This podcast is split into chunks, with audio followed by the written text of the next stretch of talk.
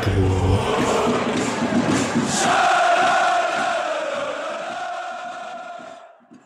Hallo und herzlich willkommen zur 77. Folge des Podcast Freiburg nach einem 2 zu 2 gegen den FC Bayern München. Letztes Spiel, Fragezeichen, im altehrwürdigen Dreisamstadion.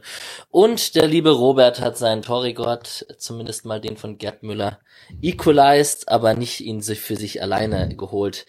Ähm, ja, wie sind denn so die Eindrücke? Müssen wir eigentlich mit Patrick anfangen, weil wir drei sind ja hier die Exil-Freiburger.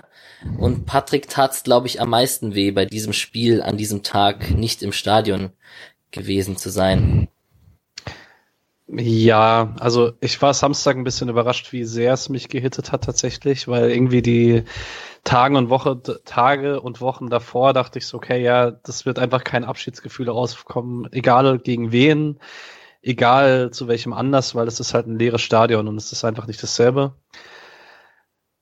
Jetzt hat es allerdings irgendwie die Tatsache, dass das Stadion leer ist, irgendwie noch schlimmer gemacht, weil ähm, keine Ahnung, ich habe es am Samstag schon bei Twitter geschrieben. Ich verbinde mit dem Stadion echt viele Erinnerungen. Viele haben sehr, sehr wenig mit Fußball zu tun, sondern einfach mit Leuten, die man dort trifft, äh, auch mit Freunden, die ich dort gewonnen habe. Und dass es jetzt irgendwie so leise und ohne großen Fan-Nachhall zu Ende geht, egal ob es irgendwann noch ein Pflichtspiel gibt zur Verabschiedung, das fühlt, fühlt sich krass falsch an und ähm, tut auf jeden Fall ein bisschen weh. Auch wenn ich mich trotzdem aufs neue Stadion freue, aber ich hätte halt echt gerne dieses Stadion zusammen mit eben 24.000 Leuten auseinandergenommen. Ich weiß nicht, ob das letzte Wort da schon wirklich gesprochen ist. Ähm, das scheint ja ein bisschen in der Schwebe zu sein, wie das mit dem neuen Stadion, ähm, ob das alles so finalisiert wird, wie man sich das vorgestellt hat. Wie geht's euch beiden da so? Mischa, du aus Leipzig wahrscheinlich gar nicht mal so krass emotional mit diesem Stadion verbunden, oder liege ich da falsch? Nee, nicht so richtig. Also ich bin als Kind da gewesen. Ich bin dann ein bisschen äh, ja als Jugendliche da gewesen, aber ich war ewig nicht mehr. Das letzte Spiel war gegen Liberec ähm, im Stadion, glaube ich, wenn ich das richtig im Kopf habe. Sonst bin ich ja nur auswärts immer ähm, gefahren. Aber gut, ich meine, über den Fernseher ist man auch ein bisschen verbunden. Es sind ganz bestimmte Kamerawinkel, die man nicht mehr sehen wird. Das ist irgendwie auch in Ordnung. Äh, es ist halt auch so ein ganz schönes Stadion. Äh, also man sieht's, wenn, wenn die Kamera da, also man sieht, wie es drumherum aussieht. Ja, und ich fand es dann auch vom Fernseher ein bisschen schade, dass keine Zuschauer da waren, weil dieses Spiel, äh, es wäre ja einem Abschied würdig gewesen. Und das ist dann nochmal, also ja, das hätte man vorher nicht wissen können. Bei einem 5-0 gegen Bayern, äh, wenn man da so aus dem Stadion geschossen worden wäre, hätte man sagen können, na gut, jetzt äh, dann ist vielleicht ganz gut, wenn es irgendwie der 17. Spieltag nächste Saison wird. Aber so ist dann doch schade, ja. Ja, ich habe also ich hatte es so ein bisschen mehr wie, wie Streich in der PK vom Spiel, man meinte, er hat es einfach komplett verdrängt, so ging es mir auch auch noch, eigentlich das Einzige, was mich tatsächlich dann sehr angerührt hat, waren dann auch die ganzen ähm, verschiedenen Abschiede von Leuten auf äh, Social Media, im Forum oder im, auf Twitter und so, äh, weil ich mich da natürlich auch wiedergefunden habe. Ich habe es aber tatsächlich dann doch irgendwie so in meinem Kopf abgespalten und äh, ich glaube, für mich wird es dann, wenn es tatsächlich so ist, dass es das letzte Spiel ist und äh, ich gehe schon davon aus, dass es nochmal in irgendeiner Form, ob das jetzt eine würdige sein wird oder nicht, ähm, nochmal Fans im Stadion geben wird. Und ich gehe auch davon aus, dass ich nochmal da bin und dann wird es, glaube ich, nochmal anders. So war es in erster Linie schade, weil natürlich wäre es was anderes gewesen, einen Saisonabschluss zu machen und das wird man auf jeden Fall nicht haben. Saisonabschluss gegen Bayern, wo du einen Punkt holst und mittelsteile These, vielleicht das Ding sogar gewinnst mit, mit Fans und äh, das wäre natürlich schon schon sehr sehr guter Abschied gewesen. Ja, du hast gerade gesagt, mit ein bisschen Glück hätte man es auch noch gewinnen können. Ähm, unentschieden hat keiner von uns getippt im Vorhinein übrigens. Äh, am 2 zu 2 ging es aus. Patrick, du hast 3 zu 2 getippt, damit wärst du noch vielleicht noch am nächsten dran gewesen. Naja, so ist ja auch in Ordnung. Äh, ich denke, der Abschluss mit Christian Günther, der war aller Ehren wert, da am Ende in der 81., 82. Minute Il Capitano. Das wäre doch schön gewesen mit Publikum. Und ja, mir geht's auch so ein bisschen wie Julian, der gerade erzählt hat, auf Twitter hat man echt viele Verabschiedungen gesehen und so vor allem, wenn dann jemand ein Foto postet, wie er da diesen Straßenbahnweg vom Römerhof zum Stadion mhm. durch die Wohngegend wieder so durchgelaufen wird oder eben wie man an der Dreisam entlangläuft und so, da kommt einem doch die, also jetzt nicht Pipi in den Augen, aber die ein oder andere Erinnerung kommt einem doch dann schon hoch auf jeden Fall. Ja, Julian, soll ich dir jetzt noch die Europapokalfrage stellen? Oder ich meine, ich, sie ist ja, heiß und ich kann sie selbst am 34. Spieltag noch fragen. Ist das nicht gut genug?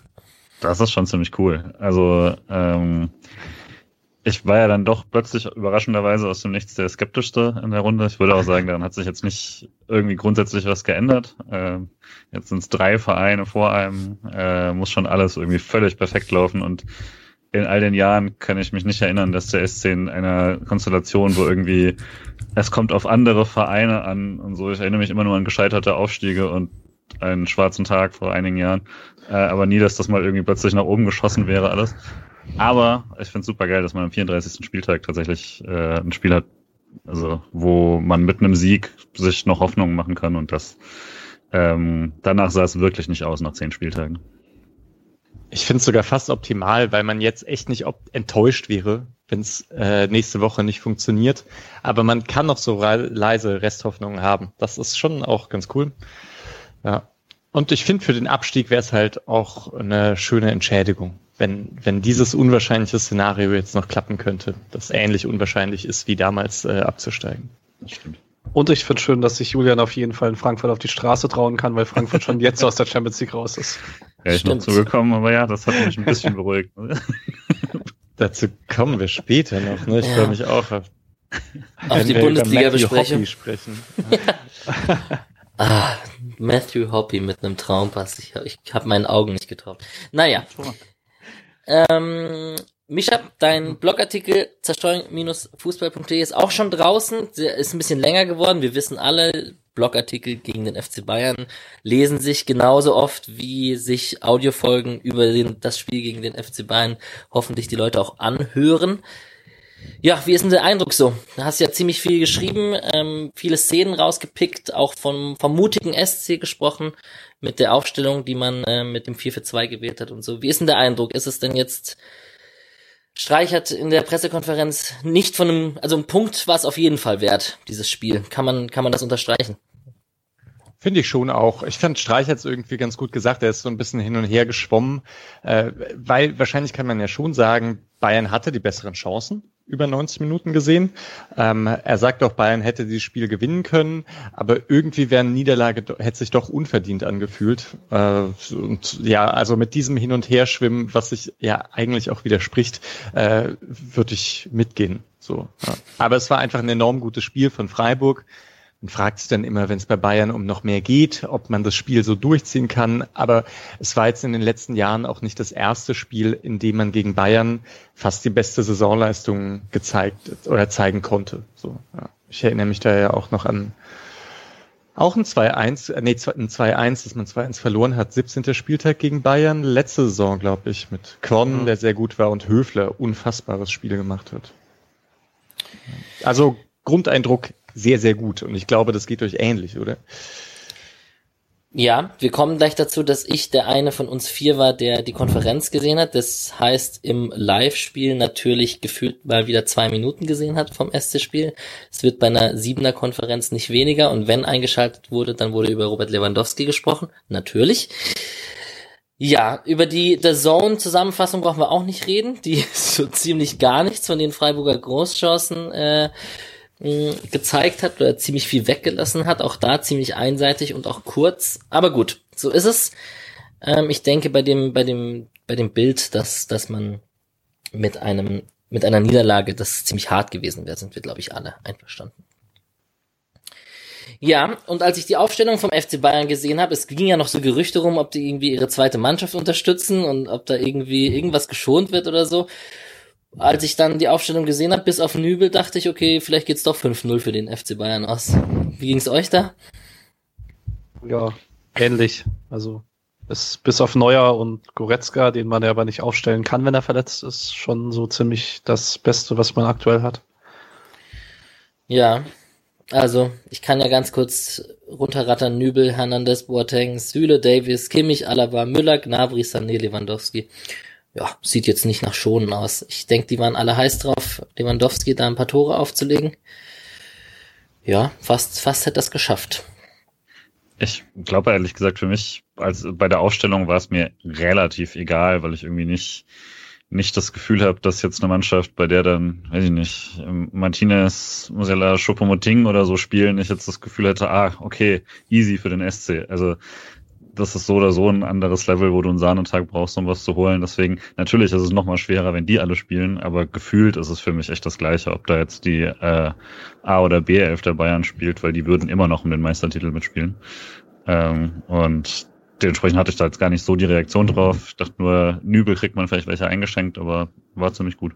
Auch bei, Bestimmt, ja. würdest du das auch sagen bei Bunassar gegen Christian Günther dann am Ende?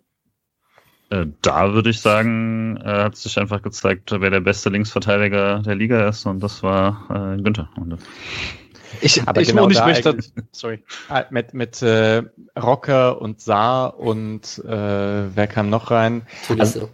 Tolisso, genau, man merkt schon so ein ganz kleines bisschen, wenn Bayern so den zweiten Anzug anhat. Äh, genau dort ist die Tiefe einfach nicht mehr so krass, wie sie mal war und auch wie sie letzte Saison war zum Beispiel. Auch in Da Costa konnte jetzt Perisic nicht ersetzen. Ähm, und deswegen dachte ich schon auch, es, also es hätte ein paar Einwechslungen geben können, bei denen ich mich mehr gefreut hätte. Ja. Mhm. Deswegen, das, ich fand es schon auch krass, als das Bayern irgendwie diese erste Elf aufstellt. Aber gut, sie haben die anderen immerhin mal eingewechselt. Das hat man schon auch gemerkt, denn, dass äh, Freiburg einwechseln kann und damit äh, platte Spieler ersetzen kann und bei Bayern das Niveau eher etwas absinkt. Was allerdings auch dran liegt, dass das Ursprungsniveau sehr hoch ist, muss Ja. man dazu sagen. Ja, auf jeden Fall. Also ein Bunassar oder Tolisso würde bei Freiburg die Qualität auch nicht senken. Würden auch spielen. Immer. Vermutlich. Ja, Patrick, ich äh, mal schauen, ob es dein, dein fantastisches Wortspiel in den Folgentitel packt. Äh, falls ja, dann teasern wir das hier jetzt einfach mal an. Die meisten werden es dann schon gesehen haben. Naja, ansonsten gibt's zum FC Bayern eigentlich gar nicht so viel zu sagen, würde ich sagen. Als sei denn, wir, wir besprechen das dann anhand den Highlights und ich würde sagen, wir switchen direkt zum SC rüber. Ich muss natürlich noch sagen, ich ärgere mich, dass Nübel den, den Höhlerschuss gehalten hat. Kann ich natürlich vorwegnehmen, weil den darf er dann wirklich reinlassen. Aber gut, kann man auch besser machen. Der SC, Mischa, ich, wir überlassen dir immer, wenn der Blog-Eintrag geschrieben ist, natürlich den Vortritt, weil du das schon so hervorragend formuliert hast und in die Tasten gehauen hast. Wie hat sich's denn dargestellt mit dem SC 442? Man ist am Anfang ziemlich hoch angelaufen. Ja, es gab also so wirklich die ersten, sagen wir, fünf bis zehn Minuten war sehr hoch. Ähm, und ich war da auch etwas erschrocken, wenn man manchmal gesehen hat, dass Kimmich super viel Platz hat und einfach nicht so perfekt angespielt werden konnte. Aber da habe ich mir fast schon etwas Sorgen gemacht, dass, dass, dass, dass man jetzt fünf Minuten, dass das sehr gut aussieht und Bayern das einmal umspielt, dieses Pressing, und dann frei durchläuft und man 0-1 hinten liegt und denkt, na super mutig angefangen und äh, gleich die Quittung kassiert. So ist es dann aber nicht gelaufen, sondern Freiburg konnte wirklich erstmal, finde ich, schon einen krassen Eindruck machen. Hat es aber auch nicht so lange durchgehalten. Man ist dann doch sehr häufig, hat sich wieder zurückfallen lassen und ist in einem Mittelfeldpressing angelaufen, das aber aktiv war auf jeden Fall. Und mit dem man schon auch rausgeschoben ist. Also wenn man dann richtig zum Ball stand und so weiter, ist man halt, hat man Druck gemacht zumindest, äh, was gut funktioniert hat. Und man muss ja auch sagen, gerade in der Anfangsphase, es ging sehr lange, bis Bayern klare Chancen sich herausspielen konnte. Ich würde sogar sagen, dass vor dem 1 zu 0, was ja auch eher unglücklich herausgespielt wurde, es eigentlich nur diese eine etwas zufällige Chance von Lewandowski gab, wo das so eine Hereingabe an den, an den 16er gab.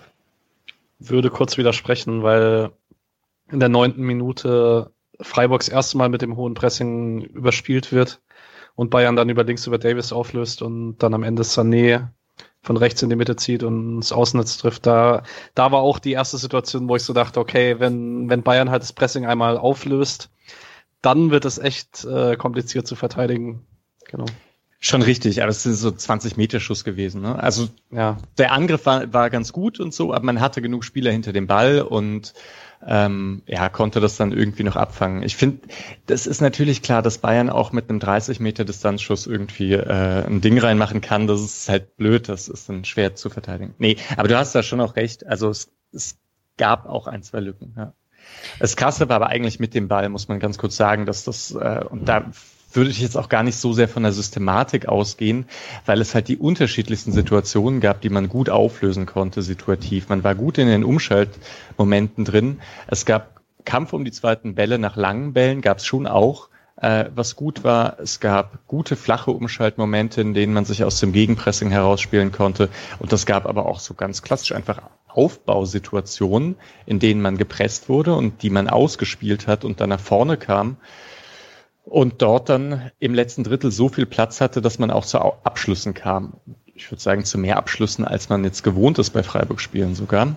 Und das fand ich so am beeindruckendsten. Aber da die eins, also genau, es waren eben unterschiedlichste Situationen, in denen das funktioniert hat. Da war jetzt gar nicht der eine taktische, die eine taktische Herangehensweise, die man da herausheben könnte.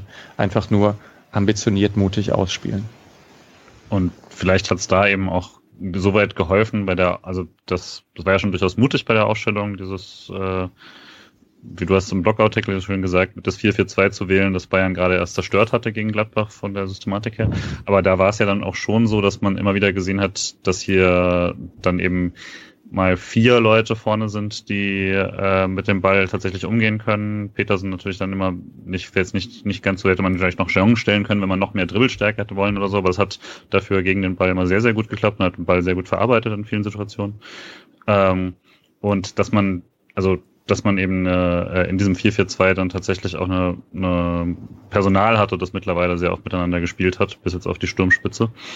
Äh, und da haben schon einfach wieder Abläufe funktioniert, äh, die gerade gegen Gegner, der Ballbesitz dominierend ist, beim SC mittlerweile echt öfter gut aussehen. Das war ja nicht das erste Mal, dass man gegen einen guten Gegner, ähm, auch nicht im ersten Mal in der Formation, aber auch äh, von der Art und Weise her was versucht hat. Aber diesmal haben auch die Pässe deutlich besser geklappt als noch in vielen anderen Spielen, auch in denen man gewonnen hat. Ähm, und fand auch, dass, dass sich das von äh, sowohl im Mittelfeld, also zentralen Mittelfeld als auch außen immer wieder gut dargestellt hat, auch wenn man natürlich trotzdem unterlegen war. Und 40 Prozent Ballbesitz ist gegen Bayern halt eine Ansage irgendwie. Das mhm. äh, ist, ja, da geht man halt nicht nur auf Umschaltspiel, sondern will dann auch äh, ein bisschen konstruktiv irgendwie äh, längere Angriffe fahren einfach. Eben nicht nur dieses schnell vertikale alles nach vorne. Sturmspitze ähm, Petersen Dimirovic zum zweiten Mal in Folge. Ist das jetzt irgendwie do doch noch der Startelf Petersen zurück und irgendwie scheint es doch irgendwie zu funktionieren mit den zwei da vorne drin? Ja, würde schon sagen. Also ich hätte jetzt, ich fand beide Spiele ansprechend. Also es war auf jeden Fall, hat eigentlich ganz gut funktioniert dafür, dass beide eher die klassischen Mittelstürmer als die hängenden Spitzen sind. Ähm, Fand es noch gegen den Ball relativ auffällig, dass als man nicht mehr so hochgepresst hat, Petersen sehr, sehr häufig eher den Sechserraum abgedeckt hat, also nicht die beiden Innenverteidiger angelaufen ist, sondern dann Demirovic und Höhler sozusagen hin und her gelaufen sind und Petersen eher dann den, äh, also Kimmich und Alaba so gut wie möglich in Deckungsschatten genommen hat. Ähm, genau, aber kann, also nach den zwei Wochen kann man jetzt nicht sagen, nee, das ist auf gar keinen Fall vorstellbar. Gerade Petersen hatte ja wirklich auch so spielerische Momente bei Köln und jetzt auch. Mhm. Äh, eben bei Köln hat er, was das 1 zu 0 war, oder? Was er da einleitet mit dem, mit der Ablage auf Schallei. Das nicht, also, das war nicht einfach. 2-0, glaube ich. 1-0 macht er doch selber, oder? Ah ja, richtig. Stimmt, ja, genau. genau. Das war die Pressing-Aktion. 2-0 war es dann, ja. Und ähm, ja, genau. Dieses Mal gab's halt, da leitet er einen Konter ein, äh, indem er einen Ballgewinn hat und dann einen super Pass spielt, einfach auf Grifo. Das im Endeffekt führt das zu nichts, dieser Konter von Grifo und Demirovic, was schade ist. Aber das war so eine Einleitung von einem Konter, habe ich schon lange nicht mehr gesehen von Petersen. So, so Szenen irgendwie, wie die beiden. Deswegen, da merkt man auch, da ist halt noch, da ist noch genug da. Der wird auch nächste Saison auf seine Spiele kommen, glaube ich. Wenn er was ich sehr beeindruckend finde, also gerade an Demirovic, weil er auch so jung ist und noch relativ frisch in Freiburg ist, dass wir, seit er da ist, eigentlich in jedem Sturmduo davon sprechen, dass das ganz gut funktioniert. Also wir haben am Anfang davon gesprochen, dass er und Höhler sehr schnell ein gutes Gefühl füreinander entwickelt haben. Jong und er ganz sehr gut gegen Dortmund und jetzt auch das mit Petersen. Also man hat da sehr selten das Gefühl, dass sie sich im Weg rumstehen, was dafür spricht, dass er auf jeden Fall ganz klug darin ist, wie er Räume besetzt. Und dann habe ich noch eine Frage an euch, weil ich ja die Konferenz gesehen habe und quasi die, die Frage stelle, die, wenn man, wenn man sich die Zahlen anschaut und auch wenn man die Highlights natürlich gesehen hat, ist von einem sehr dominanten linken Anker mit Grifo und Günther auf jeden Fall, kann man schon so sagen. Hat sich das im Spiel auch so dargestellt, dass man sehr linkslastig gespielt hat mit den beiden? Weil wenn man wirklich die Berührungen sieht, sind Günther und Grifo die zwei Spieler mit den meisten Ballkontakten und Schmid und Schalay und so, die kommen natürlich erst später mit, mit einem Drittel oder also sie haben jetzt auch nicht 90 Minuten gespielt, aber trotzdem linkslastig wird's schon sein, wenn man sich die Zahlen anschaut. Also es war auf jeden Fall so. Und äh, da komme ich immer zu meiner These bei den Bayern. Ich glaube, die Bayern bereiten sich nicht speziell auf Mannschaften wie Freiburg vor oder so. Äh, ich, ich, weil es gibt einfach, die allermeisten machen die linke Seite bei Freiburg zu und, und wissen, dass man das irgendwie so nicht machen kann. Ich habe das Gefühl, bei Bayern, die verteidigen das halt einfach, wie es kommt. Und da kann man seine ganzen Stärken, die man so hat, einfach ausspielen. So und muss das dann auch, damit man irgendwie eine Chance hat. Äh, ja, da gehört auch dieser linke Anker dazu, dass der da etwas mehr Platz bekommen hat als sonst. Würde die These in den Raum werfen, dass ein Nagelsmann das auch gegen Freiburg macht. Und Guardiola hat es ja auch gegen Freiburg gemacht. Ja, mhm. genau. Das ist so ein Kovac-Ding und ein bisschen Flick auch. Ne? Ja. ja, das wird sicherlich spannend im nächsten Jahr, wie die Bayern da durchmarschieren oder auch nicht. Ich glaube, sie marschieren komplett durch, leider. Mm, ja, das denke ich auch. Sehr spannend. Aber dieses Mal, wenigstens ist es mal richtig spannend mit Nagelsmann. Muss ja schon sagen, die Flick Bayern waren schon cooler, als ich mir am Anfang eingestehen wollte. Echt krass, also eine Mannschaft, die krass nach vorne geht, die Offensivpower hat und dann sagt, okay, es ist uns doch egal, wenn wir zwei bis drei Tore fangen, wir schießen einfach vier bis fünf selber. Äh, und das hat ja was für den neutralen Zuschauer auch, wenn es nicht diese Dominanz in der Liga gäbe, die halt ermüdend ist. Aber da, das muss man schon auch honorieren, dass, dass die genauso spielen, wie man sich das eigentlich erhofft von einem, von, von einem Top-Team. Halt nicht dieses, wir gewinnen jedes Spiel 1-0, 2-0, was man mit dem Team halt auch machen könnte. So tief, tief stehen und dann Sané und Gnabry, die werden schon ihre Tour machen pro Spiel. Ja, vielleicht jetzt abschließend noch zum, zum SC zur Aufstellung. Santa Maria war der Einzige, der reingerückt ist für Yannick Keitel. Und interessant ist natürlich bei dieser Viererkette-Aufstellung weiterhin, dass ein Manuel Gulde, der ja hier auch im Podcast zum Interview war, kann man nochmal erwähnen an der Stelle, weil er gleich auch das 1-1 macht übrigens, ähm, spielt und ein Kevin Schlotterbeck ähm, in der Viererkette da wohl nicht so gefragt ist wie er und auch ein Heinz als Linksfuß in der Viererkette. Da muss sich der Manuel Gulde wohl momentan nicht so krass hinten anstellen. Das ist schon auch, finde ich, überraschend. Ja. Stimme zu. Punkt. Sehr gut. Danke für das Zerstören der Stille. Aber er hat auch eine sehr schöne Szene gehabt gegen Müller, äh, wo er den Ball wirklich nicht nur hält, sondern eigentlich auch an Müller vorbeilegt zu Günther und so Sachen, die wir ja jetzt von Gulde gar nicht unbedingt so erwarten. Also wir sagen ja dann doch häufig, er ist gar nicht der spielstärkste Innenverteidiger, den es bei Freiburg so gibt. In dem Spiel krasse Sachen dabei gewesen. Mhm. Selbstvertrauen. Sehr gut. Naja. Podcast durch einen guten ja. Interview. Ja, ja genau. genau. naja, das also, hat nicht bei jedem geklappt. Grifo hatte schon eine kleine Durststrecke danach. Das stimmt, ja. Aber Lienhardt und Gulde, also wahrscheinlich musst du mal mehr Innenverteidiger interviewen. Ja, Lienhardt ist explodiert, das stimmt. Mach mal Kevin Schlotterbeck, ist ohnehin mal interessant, oder? Ja, ja, ja, ja, auf jeden Fall. Nur kein Bruder-Interview, ich glaube, da haben die wahrscheinlich genug davon. Kein, kein Duett, nee, das lassen wir lieber sein. Gut, wir waren ja auch schon ein bisschen bei den Highlights, also wir haben ja schon über die Anfangsphase gesprochen, ähm, können wir direkt weitermachen. Ähm, ja. Ich wollte nur kurz eine Sache noch sagen zur Anfangsphase. Also dieses intensive Pressing von Freiburg hat man am Anfang auch bei Bayern gesehen. Also es sind beide sehr hoch angelaufen.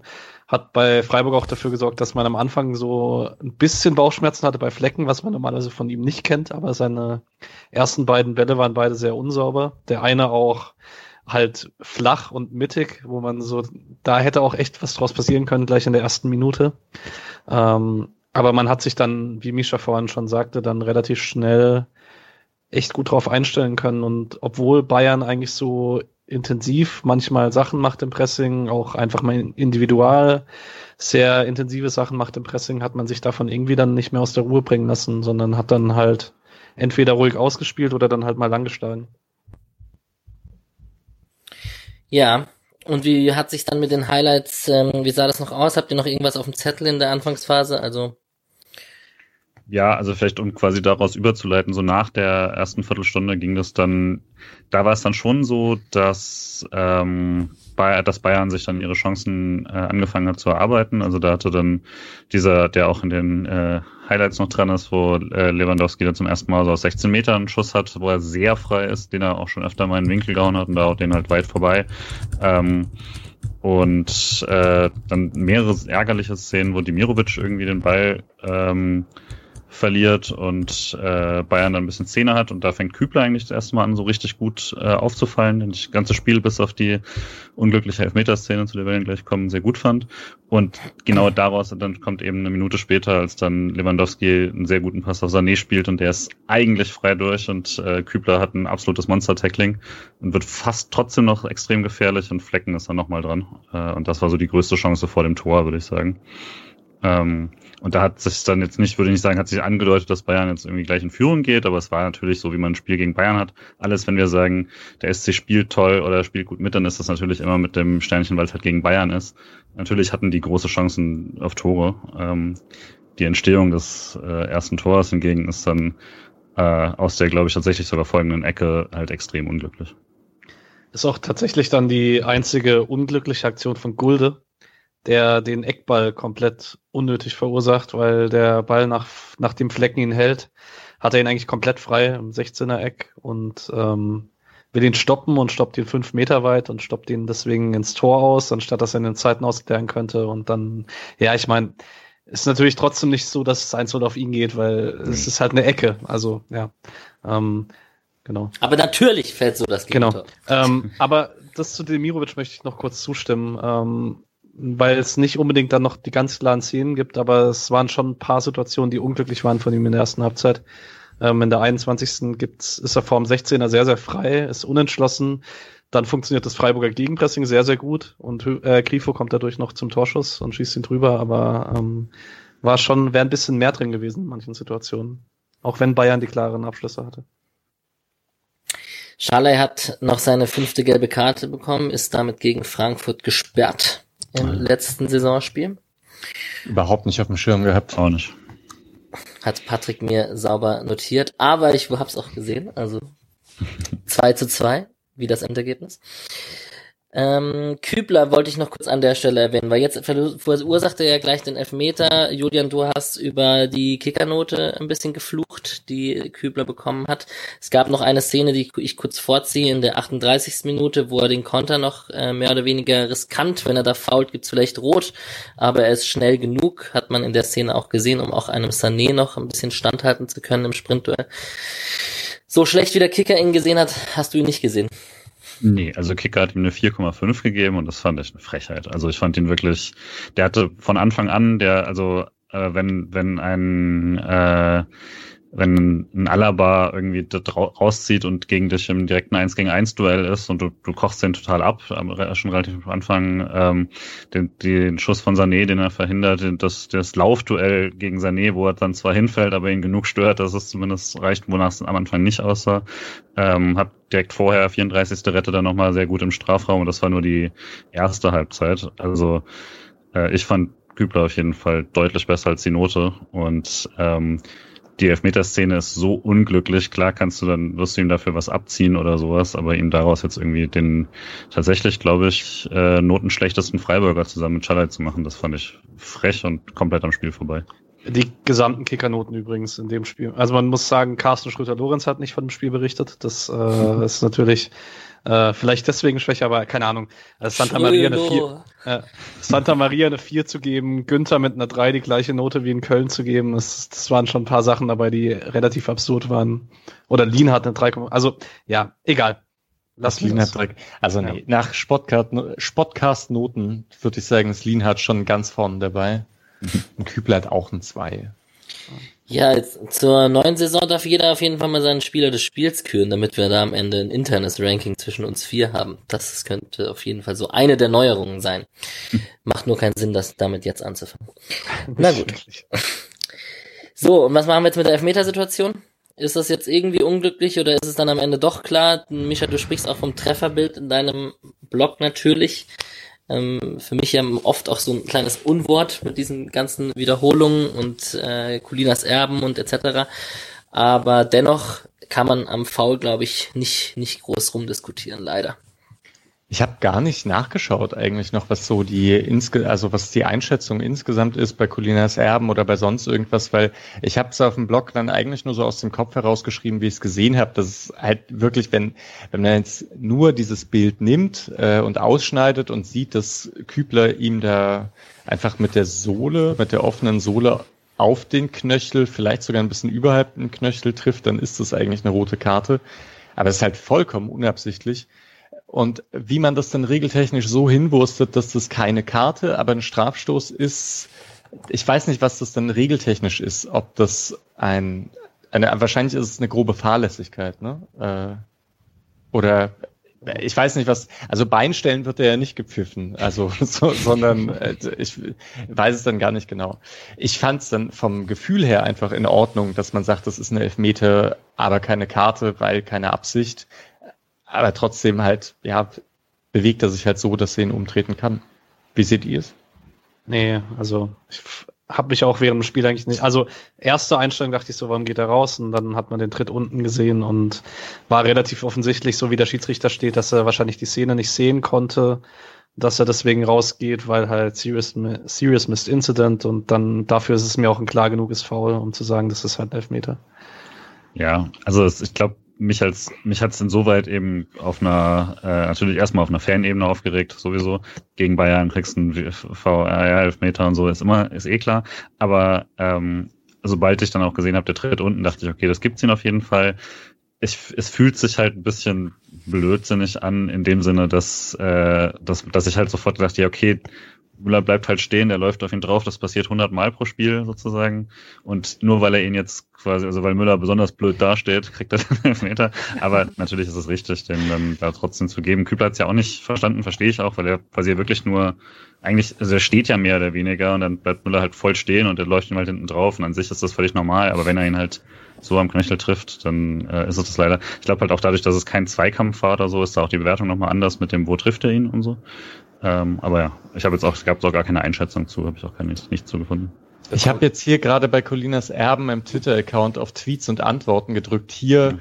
fragt jemand bei dem Foul an Füllkrug, da gibt's doch, das war doch genauso wie in Freiburg und da bei Freiburg gab's elf Meter. Der schreibt dann, äh, Alex finde ich nicht gleichzusetzen. Müller hat einen Volltreffer mit den Stollen auf die Achillessehne bekommen, der recht eindeutig ursächlich für seinen Sturz war. Das hatte aus meiner Sicht eine andere Qualität. Äh, aber er schreibt jetzt auch nichts genau dazu, warum das dann kein Geld gibt oder so. Okay. Ja, als Julian gerade von ähm, Thomas Müller läuft da dumm rum oder musste ich dann natürlich dran denken, dass das Raumdeuten plötzlich noch eine andere Bedeutung bekommt, aber ja, nicht schlecht. Er fährt wahrscheinlich zur EM, so was man gerade so liest, auf jeden Fall. Aber nicht lange hat's gedauert und dann, also jetzt, wir können natürlich darüber reden, hier Robert Lewandowski, 40. Tor, die haben Spalier gemacht, ja, wunderschön, haben alle gejubelt, etc., etc. Mal gucken, holt er sich's vielleicht am letzten Spieltag, herzlichen Glückwunsch, ist schon historisch. Wir gehen aber natürlich direkt weiter zum 1 zu 1. Möchte jemand unterbrechen, ist schon in Ordnung, ist schon. Nein, ich glaube, es wurden genug Worte verloren. Genau. Also mich hat schon, das Spalier hat mich während des Spiels genervt. Dann fand ich es im Nachhinein okay, weil so lang geht das Spalier tatsächlich nicht. Es, es passt. Äh, ich fand es dreist, wie wie nach, den, nach dem Spiel diese Interviews ja. ge gegeben wurden und gefragt wurden und man drei Freiburg-Spieler hintereinander fragt, wie das jetzt ist und dann Seier fragt und dann, also wirklich das. Und Pressekonferenz Streich auch zweimal, ja, genau. glaube ich, und so. Und davor wurde er gefragt und dass es denen selber nicht irgendwann zum Hals raushängt, obwohl es halt bei Freiburg um Europa geht, weiß ich nicht. Ne? Ich wusste, ich hatte es nämlich auch nicht mitbekommen, 900. Tor von Freiburg. äh, wusste ich nicht. Hat interessiert wohl auch niemanden. äh, ja. Ich muss auch übrigens dazu sagen, wenn wir es gerade von Spielerinterviews haben, äh, fand es dann sehr amüsant, dass Christian Günther als Nicht-Mitspieler deutlich sympathischer reagiert hat als Thomas Müller. Da kam nämlich deutlich mehr Appreciation raus. Dachte ich so, ja, wir haben halt die guten Jungs bei uns. Ja. Ja, Mischa, dein Arschkratzen von Santa Maria habe ich auch äh, mit einem Schmunzeln gelesen, natürlich. Im, im, Habt ihr es gesehen? Ja, ja ich hab's es gerade ist die letzte gesehen. Wiederholung, ne? Das ist die letzte Wiederholung. Ja. Wirklich Ball überquert die, äh, die Linie und Santa Maria kratzt sich am Hintern. Fand ich super. Sehr gut. Du hattest noch auf deinem Blog die Followeranzahl vom SC Freiburg mit der von Ro- Robert Lewandowski verglichen, um da auch vielleicht noch ein bisschen eine Einordnung zu geben, was denn jetzt hier von größerem Interesse ist im, in der breiten Masse. Vielleicht liegt es auch daran, muss man sich, glaube ich, als Freiburg-Fan dran gewöhnen oder ist auch nichts Neues und damit können wir das Thema, glaube ich, hier an dieser Stelle auch ruhen lassen. Irgendeiner hat Bei euch windet's. auf jeden Fall gab es äh, keine paar Minuten später das 1 zu 1 nach Ecke auf den kurzen Pfosten. Wer hätte es gedacht? Vielleicht bereiten sie sich da auch nicht drauf vor, Micha. Ich glaube nicht.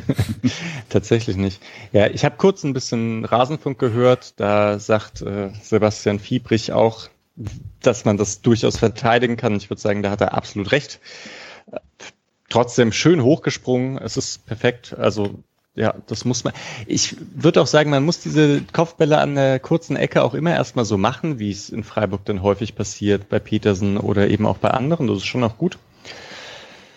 Und bei dem, also bei diesem Tor würde ich dann aber doch noch herausheben, dass vorher spielt Freiburg einfach zwei schöne Angriffe, wie also diese ganze Sequenz, bevor diese Ecke herausgespielt wird, merkt man eben, äh, dass Freiburg sich von dem Rückstand nicht hat aus dem Konzept bringen lassen, weiterhin alles flach ausgespielt hat und sich so dann relativ schnell diese Ecke erarbeitet mm, und daraus dann dieses 1 zu 1 fällt. Samuel Sand übrigens, das, das Tor ist eine Kopie von Hertha in der Hinrunde. Das kann man, also ich habe mir das Tor heute Mittag nochmal angeschaut von Gulde gegen Hertha. Das kannst du wirklich nebendran legen, außer dass es auf der anderen Seite vom Stadion ist. So, hätte man auch scouten können, aber hey. Mhm, ja. Also es kann sein, dass sie jetzt Christian Günther und Vincenzo Grifo scouten, aber ich glaube jetzt nicht, dass sie Manuel Guldes Kopfballstärke noch äh, bei, Eck, bei Offensiv-Eckbällen scouten. Da würde ich dann Mischa recht geben, dass sich vielleicht der FC Bayern, der schon, für den die Saison schon gelaufen ist, vielleicht sich nicht auf jedes Detail vorbereitet. Naja. Ja, und dann stand es 1-1 und irgendwie ging das Spiel dann wieder von vorne los nach einer halben Stunde mit dem zumindest Spielstand technisch. Und wie habt ihr denn die Phase gesehen von, also die quasi die letzte Viertelstunde der ersten Halbzeit? Ging es da hin und her? Also es gab ja diesen einen Konter, den hatte ich schon angesprochen, den Kübler mit Sané. Es gab auf jeden Fall einen 3 zu 3 Konter von, vom SC, wo Bayern gut Rest verteidigt hat. Ich zitiere gerade das, was äh, Patrick geschrieben hat, deswegen stocker ich ein bisschen, aber äh, Boateng Grifo am Ende geblockt hat. Ja, und es eine genau. Ecke daraus resultiert ist. Ja, generell war es, glaube ich, eher so ein, also es hat sich schon so ein bisschen beruhigt. Ähm, Bayern hat halt dann dieses klassische viel im gegnerischen Drittel, aber wenig äh, unmittelbare Möglichkeiten. Ähm, halt dieser, dieser große Konter. Das war, was, was mich bei dem Konter von Sané so geärgert hat tatsächlich, ist, dass es ja ähm, aus einer komplett vermeidbaren Situation, nämlich äh, tatsächlich ja eigene, eigene Ecke war es, glaube ich. Ähm, und oder Flanke auf jeden Fall. Ähm, und also da stand man, stand man mit allen Leuten vorne drin, was das, also was mir manchmal fehlt in der 90. Minute bei einem Rückstand und plötzlich äh, macht man es gegen Bayern in der 37. bei, bei Unentschieden. Das fand ich ein bisschen überraschend. Aber ansonsten hat, da war es eigentlich ziemlich gut verteidigt, fand ich. Und ähm, hatte, hatte man auch ein paar Möglichkeiten, das vorne besser auszuspielen, wo es dann teilweise auch wieder Dimirovic äh, Ball verloren hat und auch zur Körpersprache ein bisschen, äh, bisschen frustriert wirkte und so. Ähm, Petersen viel im eigenen Strafraum nochmal geklärt, einmal aus Versehen eine Kerze geschlagen und sonst hat man es eigentlich ganz gut über die Zeit gebracht, fand ich. Ähm, eine Sache noch, weshalb ich die Kickerbenotung noch absurder fand. Ähm, so um die Phase rum haben die Seitenverlagerungen sehr gut funktioniert, vor allen Dingen von Lienhardt und Santa Maria. Also es gab mal wieder diese klassischen Santa Maria Diagon- Diagonalbälle, die man jetzt ein paar Wochen nicht mehr so häufig gesehen hat. Ähm, also man hat da auch echt noch mit eigenem Ballbesitz ein bisschen was gemacht. Also so war jetzt, es gab echt nicht die Phase, in der man das Gefühl hatte, Bayern schnürt einen ein. Und dann eigentlich nur die eine Chance kurz vor der Halbzeit, wo Knabri nochmal von links nach innen zieht und Santa Maria nochmal zur Ecke blockt. Genau.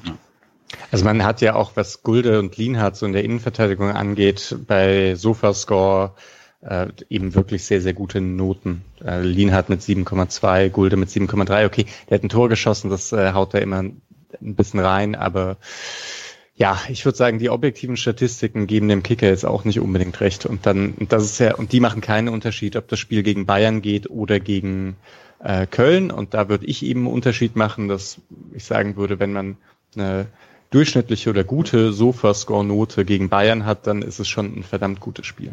Weil die summieren einfach nur auf, wie viel, wie viel Pässe, wie viel Torschussvorlagen, wie viel Zweikämpfe, so Kram. Und nicht gegen wen und in welcher Situation. Ich habe gerade eine Frage, wenn wir bei Sofascore sind, weil ich keine Erklärung dafür habe.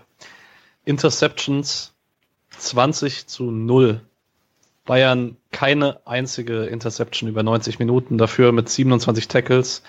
Ich weiß nicht, ich habe das nicht häufig genug bei Bayern-Spielen gesehen. Gibt es irgendeinen Grund für? Also irgendeine Erklärung? Datenfehler? Wahrscheinlich ein Nee, Datenfehler. kein, kein Datenfehler. Aber FB-Ref hat zum Beispiel, da ist es trotzdem 19.5, aber da haben sie drei abgefangene Bälle von Davis, zwei Ja. von Boateng und so. Okay. Ja gut, dann vielleicht doch Datenfehler. Aber trotzdem 19 zu 5 ab natürlich. Aber klar, Freiburg spielt dann vermutlich auch weniger äh, oft den Ball da vorne rein. Aber ich, also es ist trotzdem auffällig. Mhm. Sorry. Alles gut. Dann ging es mit einem 1-1 in die Halbzeit und ähm, im Prinzip hatte man dann acht Minuten, bis das 2 zu 1 für den FC Bayern gefallen ist. Davor gibt es noch ein, zwei Szenen, über die man kurz sprechen kann. Es gibt auf jeden Fall ähm, einmal Sané aus 20 Metern Flecken hält, dann gibt's einmal Schallei mit einem gefährlichen Ball, wo Nübel nicht so sicher ist. Nübel ist dann halt doch nicht Manuel Neuer. Und Petersen wohl im Abseits stand. Und dann gibt's diese eine Szene, das Sané-Solo kurz vor dem Tor, der ja wirklich mal die ganze Hintermannschaft vom SC alleine stehen lässt. Sané schon sehr beeindruckend. Da. Ich gehe auch eher in die Richtung. Im Rasenfunk hieß es auch kurz, boah, äh, also muss man da nicht Günther Höfler-Grifo einen Vorwurf machen auch? Kann man wahrscheinlich irgendwie, aber ich fand das Dribbling auch krass. Und Sané ist halt krasser Typ. Also zweifelsohne. Hat vielleicht ein paar Monate gebraucht bei Bayern, aber spätestens seit der Rückrunde ist es natürlich auch richtig gut, was der da bei Bayern macht. Waren vielleicht auch ein bisschen unfaire Erwartungen für jemanden, der fast ein Jahr mit Kreuzbandriss ausgefallen ist, dass man sagt, der muss jetzt herkommen und direkt funktionieren wie Robben und Ribéry. Also, Ja, und gegen den Ball arbeiten und etc. Genau. etc. Ja. ja, da war es wohl abseits. Puh, also auch ein sehr knappes Ding. Freunde vom oder Gegner des Videoschiedsrichters würden an der Szene vielleicht auch sich lieber ein Tor von gleicher Höhe wünschen. Patrick sagt nein. nee, ich bin beim Abseits relativ pragmatisch. Ist halt, laut Regelwerk gibt es keinen im Zweifel für einen Angreifer. Und Wenn es ein Millimeter Abseits ist und man kann das erkennen, dann ist es halt ein Millimeter Abseits. Und tatsächlich auf beiden Seiten, da bin ich wirklich sehr emotionslos. Okay. Es war halt interessant, weil die, die Dingens verzerrt so, die Perspektive verzerrt so stark, dass ich nicht mal damit gerechnet habe. Und Mhm. wenn es so Richtung gleiche Höhe geht, dann denkt man ja schon, oh, mal sehen, da schaut ja noch jemand drauf, mal schauen, was passiert. Und da war ich mir ganz sicher, dass äh, Gnabry on-site ist. Müsste so in etwa die Perspektive von Sané gewesen sein auch. Stimmt, das kommt hin.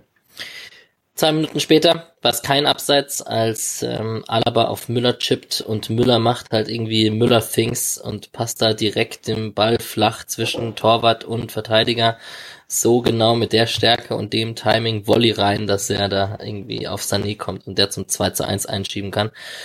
Und auch da bin ich wieder, kritisiert man die Abwehr oder lobt man den Offensivspieler, da bin ich auch einfach bei der Hereingabe und sage pff, okay, das muss man auch erstmal so machen.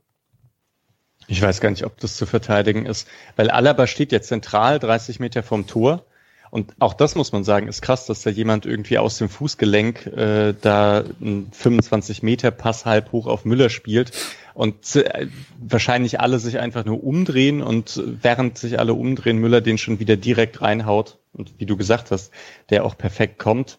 Keine Ahnung, ob man da prophylaktisch bei Sané sein muss oder so, aber das ist ja, da verändert sich die Situation innerhalb von zwei Sekunden. Hm.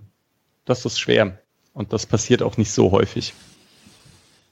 Wäre so eine klassische Situation, wo ich sehr gerne hören würde, was man da jetzt coacht. Also ganz unironisch. Ich weiß es, also weil klar kannst du da was besser machen und so weiter. Und aber du musst ja gleichzeitig mal sehen, okay, was kannst du wann realistisch sehen aus Spielerperspektive quasi. Und da wäre es wirklich für mich interessant, wie man da jetzt individuell sagt, hier, guck mal, da musst du den Meter noch das und das machen oder so.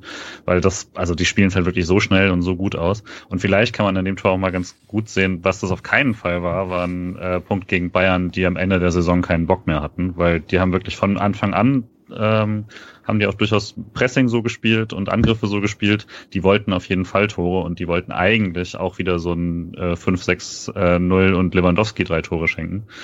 Ähm, und das, also weil man es ja dann auch gerade Leute, die dann vielleicht das Spiel auch nicht so gesehen haben oder so, ist es ja auch so der klassische Vorwurf, ach, jetzt hat man sich einen Punkt geklaut gegen die Bayern, die am Ende keinen Bock mehr hatten und so, das war es wirklich nicht.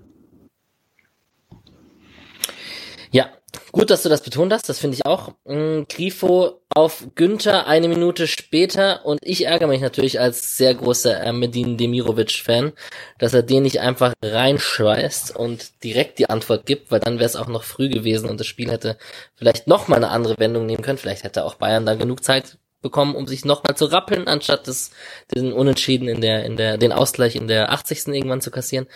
Aber dennoch habe ich mich sehr geärgert, dass man da nicht direkt geantwortet hat. Und ja, also dieser Pass von Grifo auf Günther mit dem Laufweg von Günther und der Schnelligkeit, das ist schon sehr beeindruckend. Also ich habe schon in der Halbzeit geschrieben, wenn Mancini dieses Spiel guckt, kann er Grifo gar nicht nicht nominieren. Mhm. Und die zweite Halbzeit von ihm war halt einfach noch besser. Also in so von der Anzahl der Offensivaktionen her zumindest, die irgendwie gefährlich wurden und also den Pass mit genau der Passschärfe auf Günther spielt halt sonst im Kader keiner. Wir hatten schon letzte Woche in Köln, dass da manchmal, das, das, da hat Julian gesagt, glaube ich, dass manchmal das Timing einfach unglaublich gut ist bei Grifo und das ist einfach eine Qualität, die sehr, sehr hoch ist. Ja. Und schade, dass ihn Demi nicht macht, weil ich sag, bei Petersen sitzt er wahrscheinlich.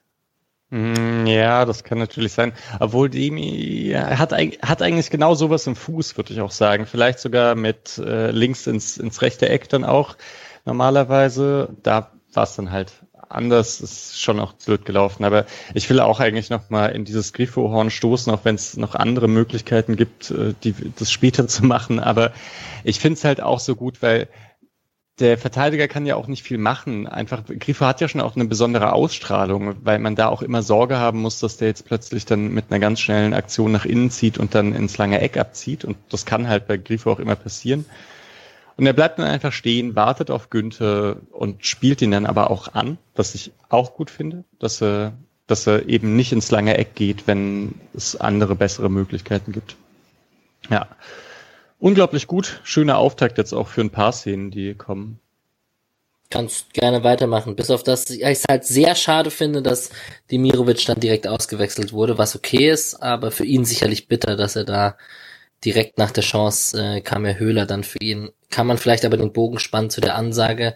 Es kommen ja noch ein paar frühe Wechsel, also auch Haberer und Schmid kommen dann zur 60. und Jong und Keitel kommen in der 72. hat man schon alle seine Wechseloptionen gezogen.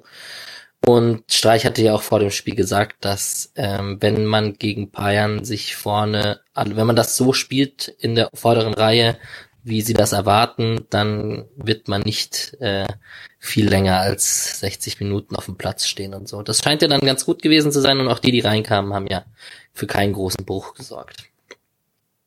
Ich habe aber auch erstmal scherzhaft gedacht, ja komm, wechsel ihn aus.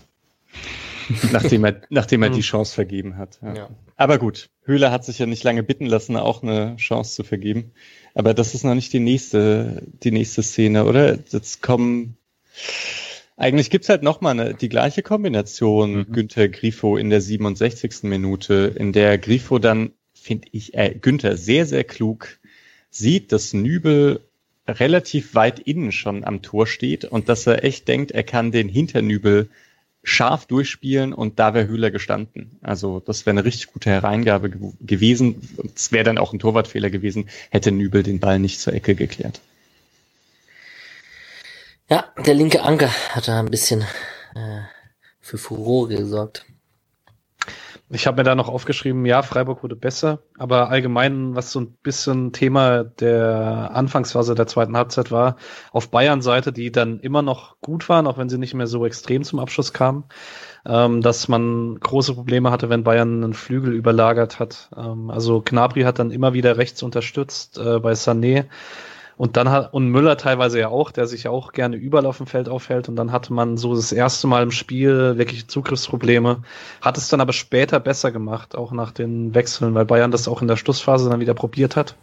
Und da hatte man sich offensichtlich besser drauf eingestellt. Also hat das Ingame-Coaching da auf jeden Fall funktioniert.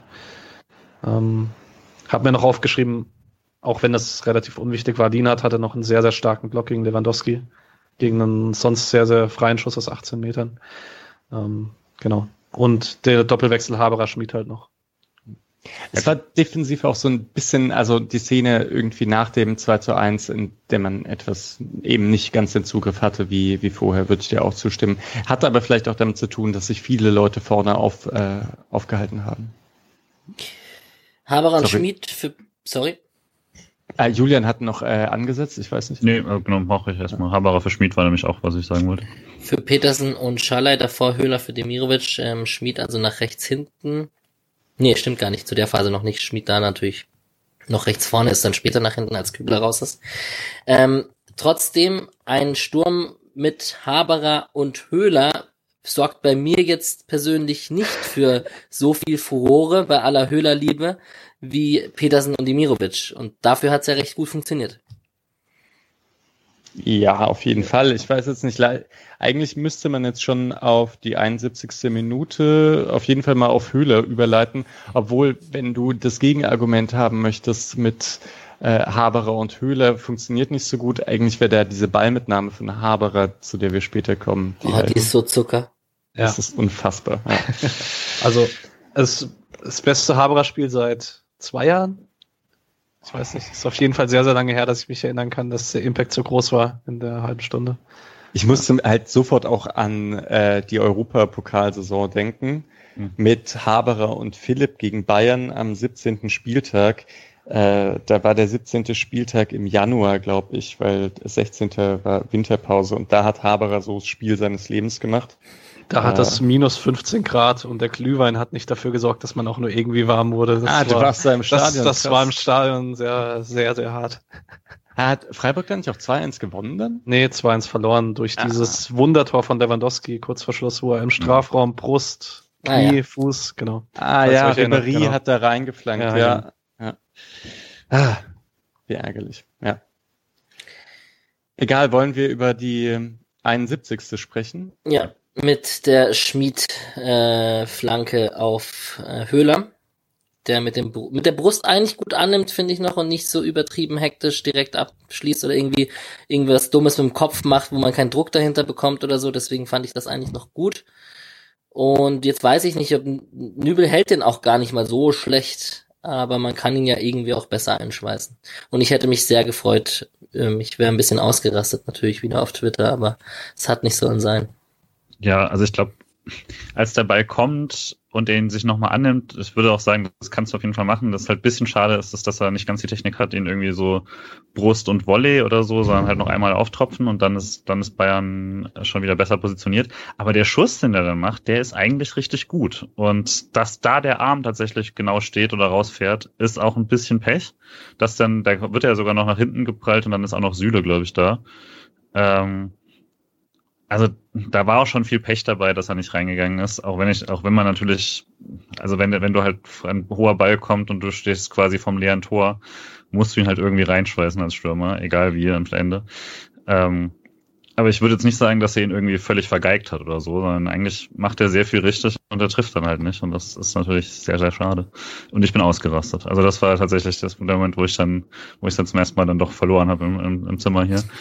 äh, also ja, da, dass dann danach auch noch der, die nächste Chance nicht rein war, hat nicht geholfen, aber es war halt auch wirklich die beste Freiburger Szene, nachdem, es war ja erst vier, fünf Minuten, nachdem dann ähm, äh, diese Günther-Aktion war, von der gerade gesprochen war, und Haber hatte schon Kopfball daneben gesetzt und so, da war man wirklich am Drucker.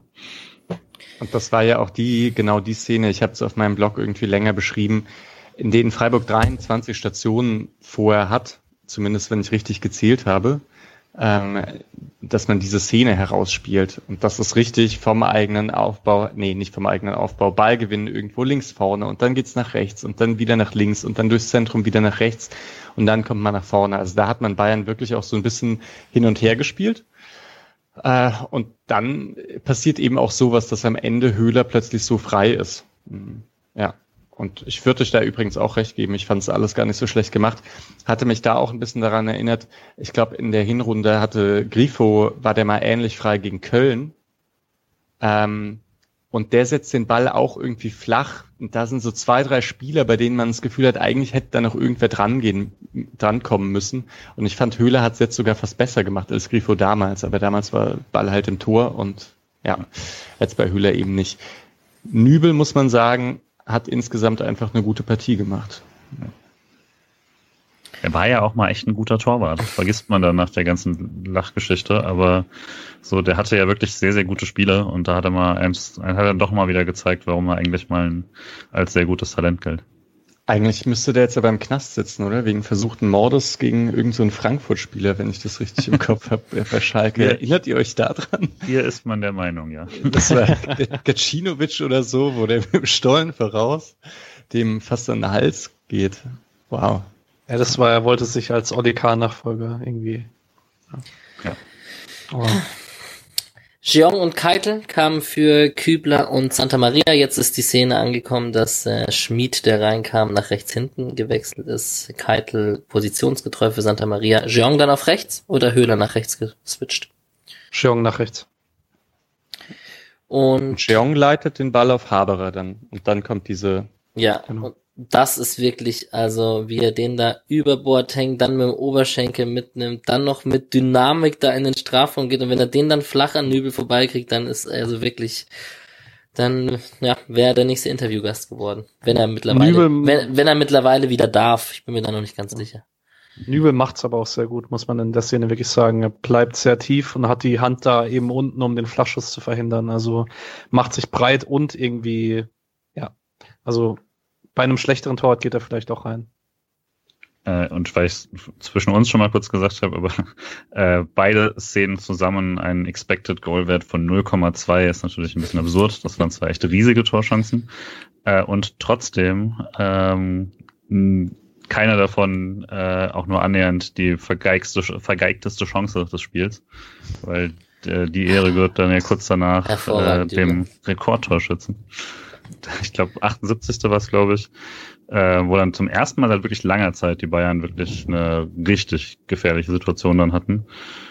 Und ich weiß nicht, das waren, glaube ich, zusammen 1,5 Expected Goals oder so alleine, äh, wo dann Lewandowski erst aus, ich glaube, acht Metern ähm, nicht trifft und äh, im Flecken auch gut da ist und dann in der gleichen Situation in der Verlängerung, weil es halt der zweite Ball dann nochmal kommt. ihn, ich habe es immer noch beim dritten Mal, ich habe es nicht ganz verstanden, er trifft ihn auf jeden Fall aus 50 Zentimetern nicht ins Tor, sondern er spielt ihn quasi zurück in die Arme von Flecken wie im Training. Ähm, Flecken auf jeden Fall top in der ersten Situation und äh, nicht, nicht ganz, also die Bayern, ich habe irgendwie Bayern-Fans Bayern gelesen, die meinten, er wollte das Tor offensichtlich nicht. Ähm, naja, also für den, für ein Elfmeter-Tor hat's ja noch gereicht, fürs Rekordtor. Also ich glaube, er hätte dieses Tor sehr gerne angenommen, aber das war ein bisschen peinlich. Ich kann es auch nicht sagen, was er da macht. Also. Zu cool. Gomez-Style, ne? So ein mhm. bisschen. Ist das schon zu weit vor dem Ball vielleicht? Ich weiß nicht, das war meine einzige Erklärung. Oder glaubt er wäre im Abseits? Ich habe, naja, keine Ahnung. Auf jeden nee, Fall. Nee, ich glaube schon, dass der versucht, ihn irgendwie reinzumachen. Auch ein bisschen das, also klar, er nimmt ihn mit der Innenseite und dass er ein bisschen Richtung Flecken geht, okay. Aber er ist ja echt äh, 20 Zentimeter vor der Linie, glaube ich, oder? Also ja, ja. das äh, kann nicht passieren. Das sei jetzt auch nicht irgendwie vergleichbar mit Höhler gegen Sommer oder so. Äh, da sind es ja immerhin noch anderthalb Meter oder so, und der Torwart steht überhaupt zwischen ihm und Tor. Also ich will nicht hören, was los ist, wenn Höhler den verpasst. Ja, ja, ja. ja stimmt. Ja. Ja, Allerdings muss man natürlich auch sagen, vielleicht hat man einen gewissen Bonus, wenn man vorher, sagen wir, 40 Tore geschossen hat in den letzten 33 Spielen. Vielleicht. Ich, ich vergebe auf jeden Fall sehr, sehr viel, wenn nächste Saison einer beim SC auch nur 20 macht, von mal 40 ganz zu schweigen. Aber auch lustig, dass Flecken nimmt sich den Ball und spielt dann einfach ganz normal weiter. Ja. Ne? Also ich glaube, ich wäre total ausgerastet als Torhüter. Ja, gut von ihm, weil äh, man zwei Minuten später dann das 2 zu 2 gemacht hat. Jetzt vielleicht nicht direkt, weil er da weitergespielt hat, aber man lag ja noch 2 zu 1 hinten in dieser Situation. Und dann kommen wir wieder auf Grifo und Günther zu sprechen. Patrick, du glaube ich möchtest noch Lienhardt davor erwähnen, der irgendwie seine Seitenverlagerung über rechts mit Schmid und Kübler? Nee, der war schon draußen. Na, Keitel. Ich, ja, ich, er kriegt einen Ball auf jeden Fall Lienhardt und äh, löst sich da ganz gut aus dem Offensivpressing von Bayern. Also Schmid spielt den Ball halt noch zu Lienhardt, also keiner schlägt ihn und Lienhardt sieht dann, dass er einen kurzen Raum hat zum Antribbeln, spielt ihn sofort diagonal auf Günther. Und ab dem Moment wissen Günther und Grifo halt, was passiert, weil Saar steht einen Tick zu weit vorne. Ähm, sagt Günther auch im Interview nach dem Spiel, er hat schon gesehen, oh, Saar ist vielleicht ein Stück zu weit rausgerückt. Ich wage zu behaupten, dass das Tor sogar auch gegen Süle fallen kann, bei aller Kritik, die Saar diese Saison zu, Recht, zu Recht oft bekommt. Aber Bayern ist halt sehr weit aufgerückt in der Pressing-Situation. Und Günther spielt den halt direkt auf Grifo, geht direkt in Vollsprint und muss halt ehrlich sagen, also dass Günther den Lauf macht und da zum Abschluss kommt, okay. Aber nach 70 Metern Vollsprint den absolut platziert und genau in der einzigen Art und Weise, dass der Ball ins Tor kann, zu platzieren, ist schon eine sehr, sehr hohe Qualität. Der ist fit, hat man das Gefühl. Ja, ja. Das ist einfach, macht dem, so ein Sprint macht dem nicht so viel aus dann.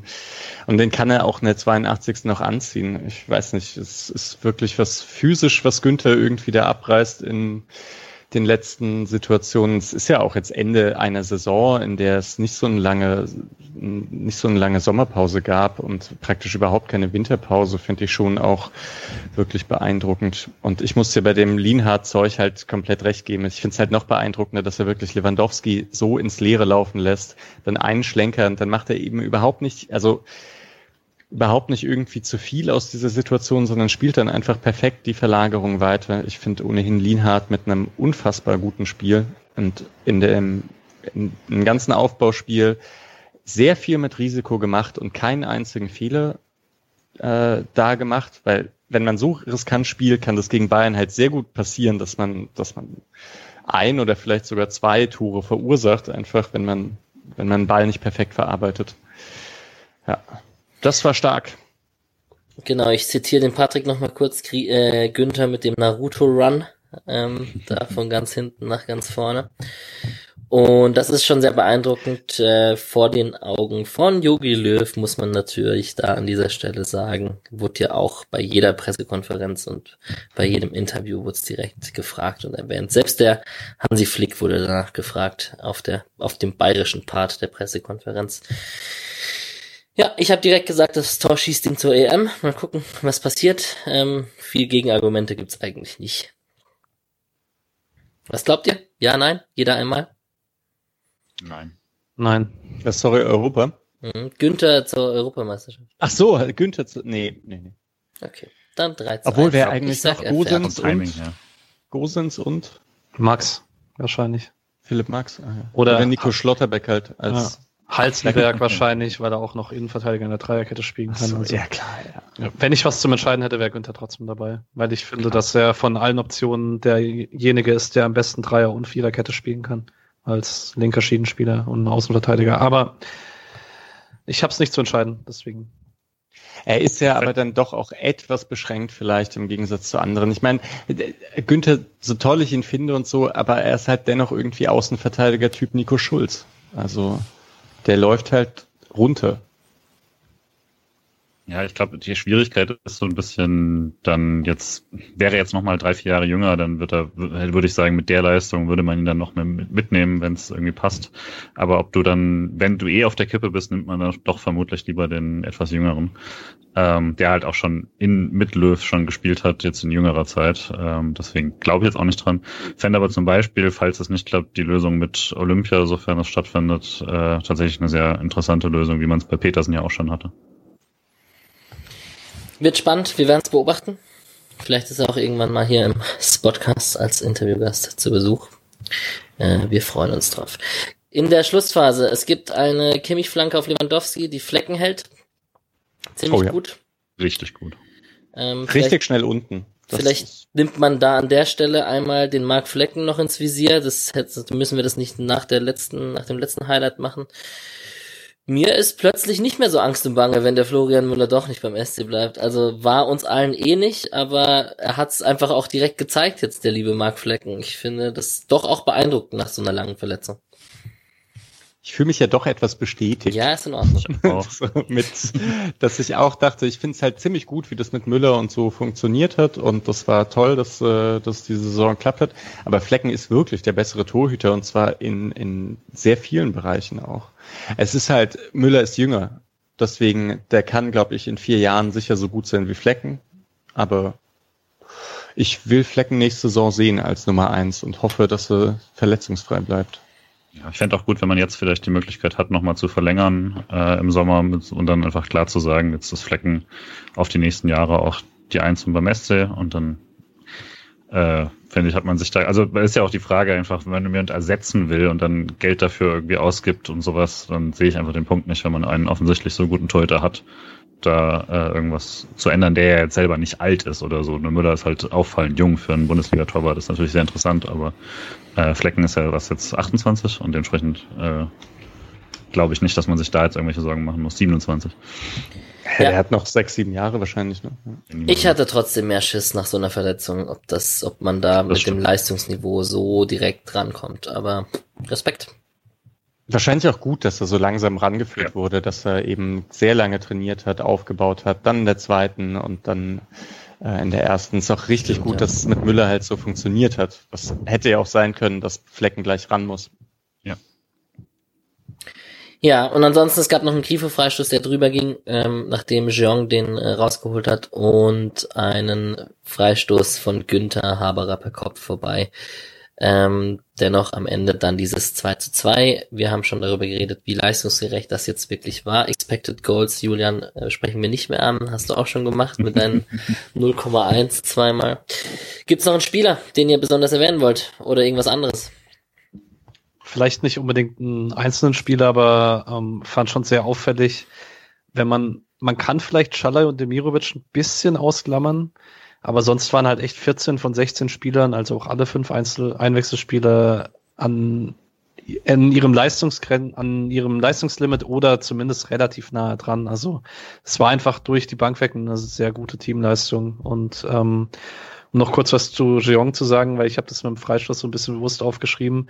Er hatte zwei krasse individuelle Pressing-Situationen, was Mischa auch schon mal erwähnt hat, dass man da die Bayern-Schule so ab und zu ein bisschen sieht. Ähm, er hat da manchmal in einzelnen Situationen ein krass gutes Gefühl, was, genau. Bester Typ. Ja, ähm, zum Schiri, Florian Bartschüppner, braucht man eigentlich gar nicht so viel sagen. Die einzige strittige Szene, die wir besprochen haben, war ja irgendwie so ein bisschen dieses, dieser Elfmeter, aber auch da alles vertretbar und richtig. Habt ihr irgendwas, was bezüglich Schiri? Ich glaube nicht. Konferenz, Ah, ja. Konferenz Alex braucht ihr nicht fragen. muss auch sagen, dass es eigentlich äh, sehr gut abgelaufen ist, äh, diese ganzen Entscheidungen, weil ich finde es gegen Bayern super nervig. Die sind so, ich finde, ich finde die so weinerlich, wenn, äh, wenn, wenn irgendwelche Pfiffe gegen die fallen. Freiburg hat da auch eine Schwäche dafür, deswegen finde ich die die Spiele manchmal etwas unangenehm, äh, wenn es um den Schiedsrichter geht. Und jetzt musste man sagen, es gab halt eigentlich kaum solche Szenen. Und also oder daran sieht man vielleicht auch, dass der Schiedsrichter ein sehr gutes Grundniveau hatte von der hat jetzt keinen Fehler gemacht, keinen Einwurf falsch gegeben oder sonst irgendwas, wo das, ja, was Bayern und Freiburg gerne mal zum, mh, zum Anlass nehmen, sich betrogen zu fühlen. Gut, das wäre es eigentlich zum Spiel. Ich würde auf die Bundesliga zu sprechen kommen. Wir haben schon vorhin ein bisschen gewitzelt, wie man dann jetzt vier Gegentore gegen Schalke 04 kassieren kann, lieber Julian, in deiner Wahlheimat. Mhm. Wie, wie ist denn die Lage? Jetzt geht's am letzten Spieltag gegen die um nichts mehr für uns, aber ähm, die Hütter-Kritik und die Champions League und etc., die sieben Punkte Vorsprung. Ja, also ich glaube, einfach vor der Saison hätte wäre jeder glücklich gewesen mit 57 Punkten, Platz 5. Das hätte jeder unterschrieben sofort und das wäre eine tolle Saison gewesen. Aber eben, wenn du sieben Punkte Vorsprung hast auf was Historisches äh, und dann geht dein Trainer weg und ab da bricht die Mannschaft komplett auseinander, dann ist, glaube ich, verständlich, dass äh, in Frankfurt keine gute Laune herrscht. Und also wenn das, dass es tatsächlich jetzt eben daran gipfelt, ist, dass man gegen Schalke verliert und gegen Schalke vier Tore kassiert, das, also was willst du da noch sagen? Also das äh, war einfach wirklich komplett hergeschenkt. Ähm, ich habe ja die ganze Zeit gehofft, dass es am letzten Spieltag für Frankfurt um nichts mehr geht. Ich dachte da eigentlich in die andere Richtung, aber die werden nächstes Jahr sehr viel Spaß haben in Europa, aber dass es denen jetzt wehtut, finde ich sehr verständlich und dass man da sauer ist auf das jetzt, vor allem, dass eben Bobic und Hütter gehen und beide extremst missverstehen, warum Leute, also worauf Leute da sauer sind und die ganze Zeit, also dass also Hütter eben davon spricht, dass man wohl über ihren Verhältnissen gespielt hat davor und dass Bobic jetzt sagt, dass er überhaupt nicht verstehen kann, warum es jetzt irgendeine Form von Kritik gibt, weil Europa ist ja toll und er dachte, das wäre gerade hier in Frankfurt irgendwie klar. Also das ist schon einfach eine arge Ignoranz dafür, dass Leute sehr enttäuscht sind, dass man so eine Chance hat und sie halt nicht genutzt hat. Ähm, und das direkt eben nachdem alle angefangen haben zu gehen. Das finde ich verständlich, dass da Leute sauer sind. Denke aber im spätestens im September oder so werden die auch wieder mit äh, allen Leuten, sofern möglich, eben auf ihre Spiele fahren durch Europa. Ja, Besser hätte so keiner von uns anderen zusammenfassen können. Äh, jetzt stelle ich dem Patrick eine Frage. Im gleichen Atemzug sage ich zu ihm das Mikro einen Ticken weiter weg. Und ähm, wie hast du sonst so Bundesliga-Europapokal? Also Gladbach ähm, schwächelt gegen Stuttgart, die waren ja direkte Konkurrenten. Äh, Union erkämpft sich einen Punkt in Leverkusen. Das alles hat dafür gesorgt, dass wir trotzdem irgendwie noch eine von vier Mannschaften sind, die auf Platz sieben schielen kann. Wer macht's denn am Ende?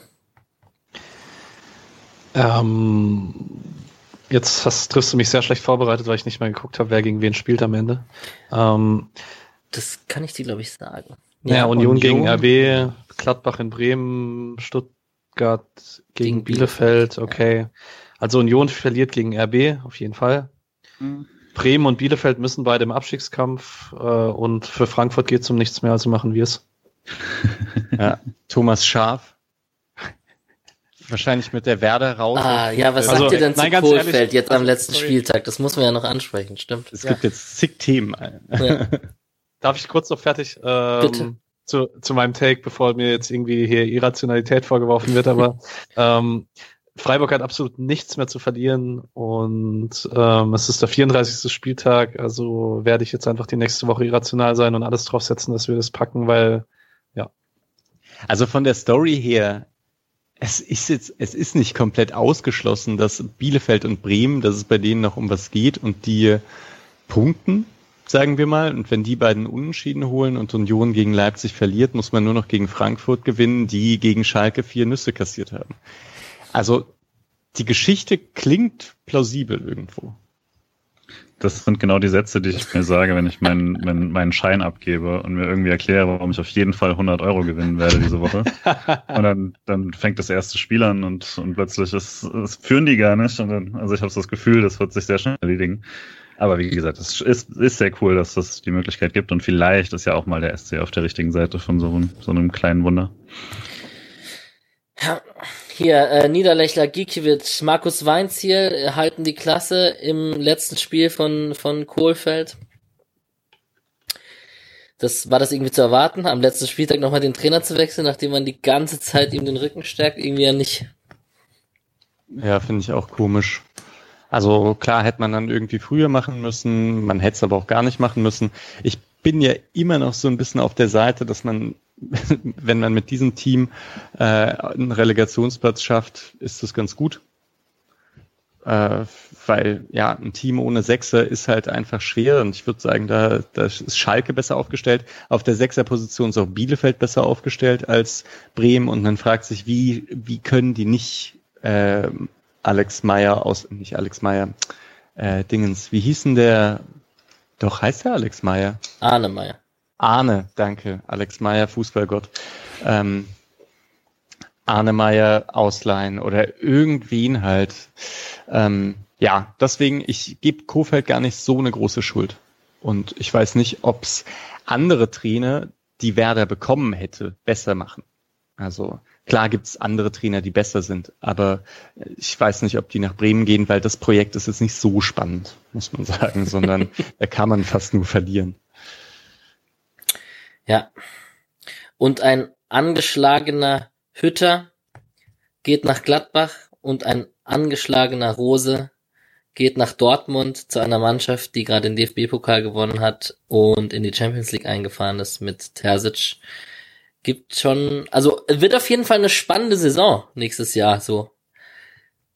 Ja, dazu ist ja noch irgendwie komplett unklar, was Leverkusen jetzt macht. Also ich finde, bei Rolfes klang es ein bisschen so, als würde man sich jetzt doch überlegen, mit Hannes Wolf weiterzumachen, was ich nach dessen letzten Stationen zumindest mutig finde. Äh, Wolfsburg glaube ich irgendwie nicht dran, dass Glasner bleibt, auch wenn ich es mir irgendwie sehr wünschen würde, weil ich keine Ahnung, ich mag diesen pragmatischen Fußballstil, nicht so sehr wie Alex, aber ich mag ihn.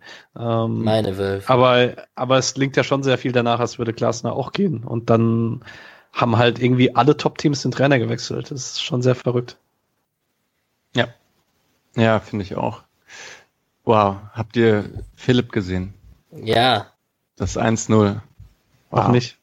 Super, super. Da, weil ich vorhin dran denken musste, als äh, ich weiß nicht, wer es gesagt hat, dass Höhler technisch nicht die Fähigkeiten hat, den Ball mit der Brust anzunehmen und Wolle reinzuhauen. Stimmt, Philipp ja. macht es halt aus 18 Metern. Ne? ja. ja, stimmt. Das ist ziemlich vergleichbar. Und Philipp ist, ah, der ist schon richtig. Der ist jetzt auch wieder angekommen. Hm, ja. Ja, der ist jetzt halt auch irgendwie im besten Alter, oder? So 27 Jahre, hat jetzt einiges irgendwie schon hinter sich. Ist echt ein bisschen schade, dass es nie so richtig funktioniert hat. Und es wäre jetzt irgendwie auch ganz cool, wenn er in Wolfsburg vielleicht da eine gute Rolle spielen kann. Würde mich freuen. Ich finde es aber tatsächlich irgendwie, also jetzt spätestens jetzt in Wolfsburg und Wolfsburg wird halt unter die Top 4 kommen, also eine klare Champions League Mannschaft sein. Da finde ich die Aussage immer so ein bisschen, das hat nicht so richtig funktioniert, fast ein bisschen hm niedrig gestapelt, weil das ja halt im den ersten 14 ist von einem klaren Champions League Teilnehmer. Ja. Das stimmt, da hast, du, da hast du ziemlich recht. Und er hat ja auch in Dortmund irgendwie ziemlich viel gespielt. Und das muss man auch sagen. Dortmund war damals Meisterschaftskandidat. Und Philipp hat da irgendwie über eine Saisonphase war der der klarer Stammspieler. So ein bisschen wie mit Ginter damals, als der bei Dortmund war und alle gesagt haben, ja, da kommt er nie so richtig an, weil er nicht so richtig eine Position hat und er hat trotzdem irgendwie 60 Prozent der Minuten gespielt. Äh, das ist vielleicht ähnlich, wo man halt sagt, okay, der ist nicht, der ist nicht super, also der ist nicht irgendwie über eine ganze Saison gesetzt gewesen. Deswegen hat man das Gefühl, er kommt nicht so richtig an. Ja. Aber Ginter spielt ja auch bei einem Verein, der laut Patrick jetzt am Ende der Saison hinter dem SC liegt. Mal sehen, ja. Aber am liebsten, wenn es Freiburg nicht macht, will ich schon, dass es Gladbach macht. Weil, boah, wenn Stuttgart nochmal vorbeizieht, das wäre oh, das wäre schon nochmal. Ja, also für mich ist ne? natürlich Union der Horror hier. Ja. Also, muss ich mir wieder alles anhören. Vor allem, weil wir Union so auch ein bisschen so Angstgegner von Freiburg in den Spielen sich irgendwie so etabliert hat, diesen unangenehmen Spielen, mit denen Freiburg nicht klarkommt. Stuttgart muss es auch nicht sein, da gebe ich dir natürlich recht. Also auf, bitte auf keinen Fall Stuttgart und ansonsten äh, habe ich jetzt einfach nochmal auf die einzige mögliche Kombination, äh, nämlich Freiburg-Sieg, äh, Bremen oder Unentschieden, Bielefeld oder Unentschieden und Sieg Leipzig äh, gesetzt und wenn das klappt, dann gehen wir davon einfach mit dem, das sind dann 70 Euro, wenn man dann Fünfer setzt und dann ist das unser Geld für ein Europa-Auswärtsspiel, ist doch schön. Hervorragend. Das 70 ich setz, Euro für Ich setze nochmal einen Fünfer drauf. naja. Gut, jetzt muss ich euch trotzdem noch die Frage stellen. Wir haben es ja eigentlich schon getippt, aber Patrick und Mischa hatten ja Köln als sicheren Absteiger getippt, Julian Bielefeld und ich Bremen. Sieht doch sehr nach Köln aus. Das 0-0 wird wohl nicht gereicht haben, wobei die natürlich jetzt gegen Schalke spielen. Und jetzt lasst mich schauen, Bremen und Bielefeld spielen gegen, Bremen spielt gegen Gladbach eben und Bielefeld gegen Stuttgart. Ja, das haben wir jetzt ungefähr auch schon 100 Mal gesagt. Das hätte man sich auch merken können. Habt ihr die Aufregung in Köln mitbekommen? Wegen Funkels Aussagen nach dem Spiel noch? Dass er gesagt also, hat, genau das wollten wir. Ja, genau. Oder beziehungsweise man hat halt in der letzten Viertelstunde nicht auf Sieg gespielt, obwohl man eigentlich deutlich überlegen war. Also Hertha hatte ja Expected Goals von 0,0 und Funkel meinte dann, ja, man spielt ja gegen Schalke und ähm, man wusste ja, dass Bielefeld und äh, Bremen auch nicht gewinnen. Und gerade bei Bielefeld hat halt echt nicht viel gefehlt, da stand halt 1-1 und da hätte halt jederzeit das 2-1 fallen können. Und das ist schon eine Mutig. bisschen eine Mu sehr Mu ja, also Oder die Kölner, Fan die Kölner Fans fanden es eher fahrlässig, aber ja, also ich, ich hoffe drauf, dass Köln gegen Schalke verliert und dann runtergeht tatsächlich. Und wär, es wäre mir lieber, Bielefeld würde sich retten, weil ich finde, Bremen hat sich das diese Saison einfach verdient, zumindest Relegation zu spielen. Genau, für Bielefeld. Ja, sowieso. Und das Schöne Zweite- ist, ja, sorry. Nee, sag. Ich wollte nur sagen, das Schöne ist, ich habe vor keinem dieser drei Mannschaften Angst in der kommenden Saison. Bei Köln bin ich mir als nie so sicher. Wenn die noch zwei, drei äh, gute Spieler dazu bekommen auf den Außen, könnte es plötzlich wieder irgendwie schwierig werden. Dann kommt äh, hier Baumgart zu denen, dem ich ja auch immer was zutraue, auch wenn der Kader jetzt nicht so perfekt äh, passt für dieses heftige Pressing, aber dennoch ein bisschen Angst habe ich vor Köln schon noch. Deswegen ist vielleicht auch nicht schlecht, wenn die runtergehen. Krass, dass der dazu gesagt hat, ohne zu wissen, in welcher Liga der spielt. Hm, Ja, er traut denen dann Aufstieg zu. Ne? Aber ich würde gerne sogar noch ein bisschen auf die zweite Liga äh, zu sprechen kommen, weil die Neuner, also wir hatten es vorne dran schon, Patrick hatte auch schon gesagt, Neuner Konferenz war ziemlich cool. Fand ich auch, obwohl man natürlich kein Spiel sieht, äh, sondern nur von Tor zu Tor irgendwie hin und her geht, aber das macht Spaß. Ja, Vor allem, wenn der HSV auf die Socken bekommt. gegen Osnabrück. Äh, ja. Unglaublich. Das ist der Hammer. Ich habe noch gar nicht geschaut. Wisst ihr, auf welchem Platz sie sind in der Rückrunde? Mhm. Okay, Hinrückrunde, Hinrunde Platz 1, 36 Punkte, Rückrunde Platz 11, immerhin 19 Punkte. Müsste eine der besten Rückrunden sein, glaube ich, in den letzten Saisons. Sind. ja, Ah, das ist schon interessant. Und ja, aber ich finde es jetzt auch noch cool, dass es am letzten Spieltag Bochum, Kiel und Fürth alle irgendwie noch auf den dritten Platz kommen können. Dann geht's noch um was, obwohl ich es eigentlich ganz cool finde, wenn es so bleibt, wie es ist. Ich hätte Kiel gerne oben, weil ich finde, dass die sogar noch ein bisschen einen cooleren Fußball gespielt haben wie Fürth. Auch wenn dieser Doppelsturm Nielsen-Hrgota irgendwie ich das cool finde, dass der noch mal so aufgedreht hat, weil ich es denen halt nie zugetraut hätte einfach. Ja. Und die haben echt ein paar schöne Tore geschossen. Ehemaligen Folge Patrick, ich komme nicht klar auf Harvard Nielsen. Also das ist echt, das ist schon beeindruckend. Willst du eine im Sommer machen? Wir hatten mal gesagt, wir machen sie nur noch jährlich, aber Ah, ich weiß nicht. wir können gerne eine im Sommer machen. Eine Kurzfolge oder so. Wahrscheinlich. Eine kurze, nur so dreieinhalb Stunden oder so. Genau. Ja. Ja, ich kann ja kurz von den ausgeliehenen Spielern sprechen, dann sind wir ja auch ein bisschen in der zweiten Liga unterwegs gleichzeitig. Also ähm, außer Nico Schlotterbeck, der natürlich wieder 90 Minuten gespielt hat gegen Leverkusen, 1 zu 1. Ähm, da gibt's Gerüchte um den VfB. Vielleicht muss Mhm. man die kurz noch erwähnen. Wäre natürlich Katastrophe. Quark, Quark, oder? Ist eine Ente. Ich war, also er hat vor vier Tagen bei der Bild wieder gesagt, dass er nicht unbedingt mit Kevin in einem Team spielen möchte, weil sie den Konkurrenzkampf nicht möchten.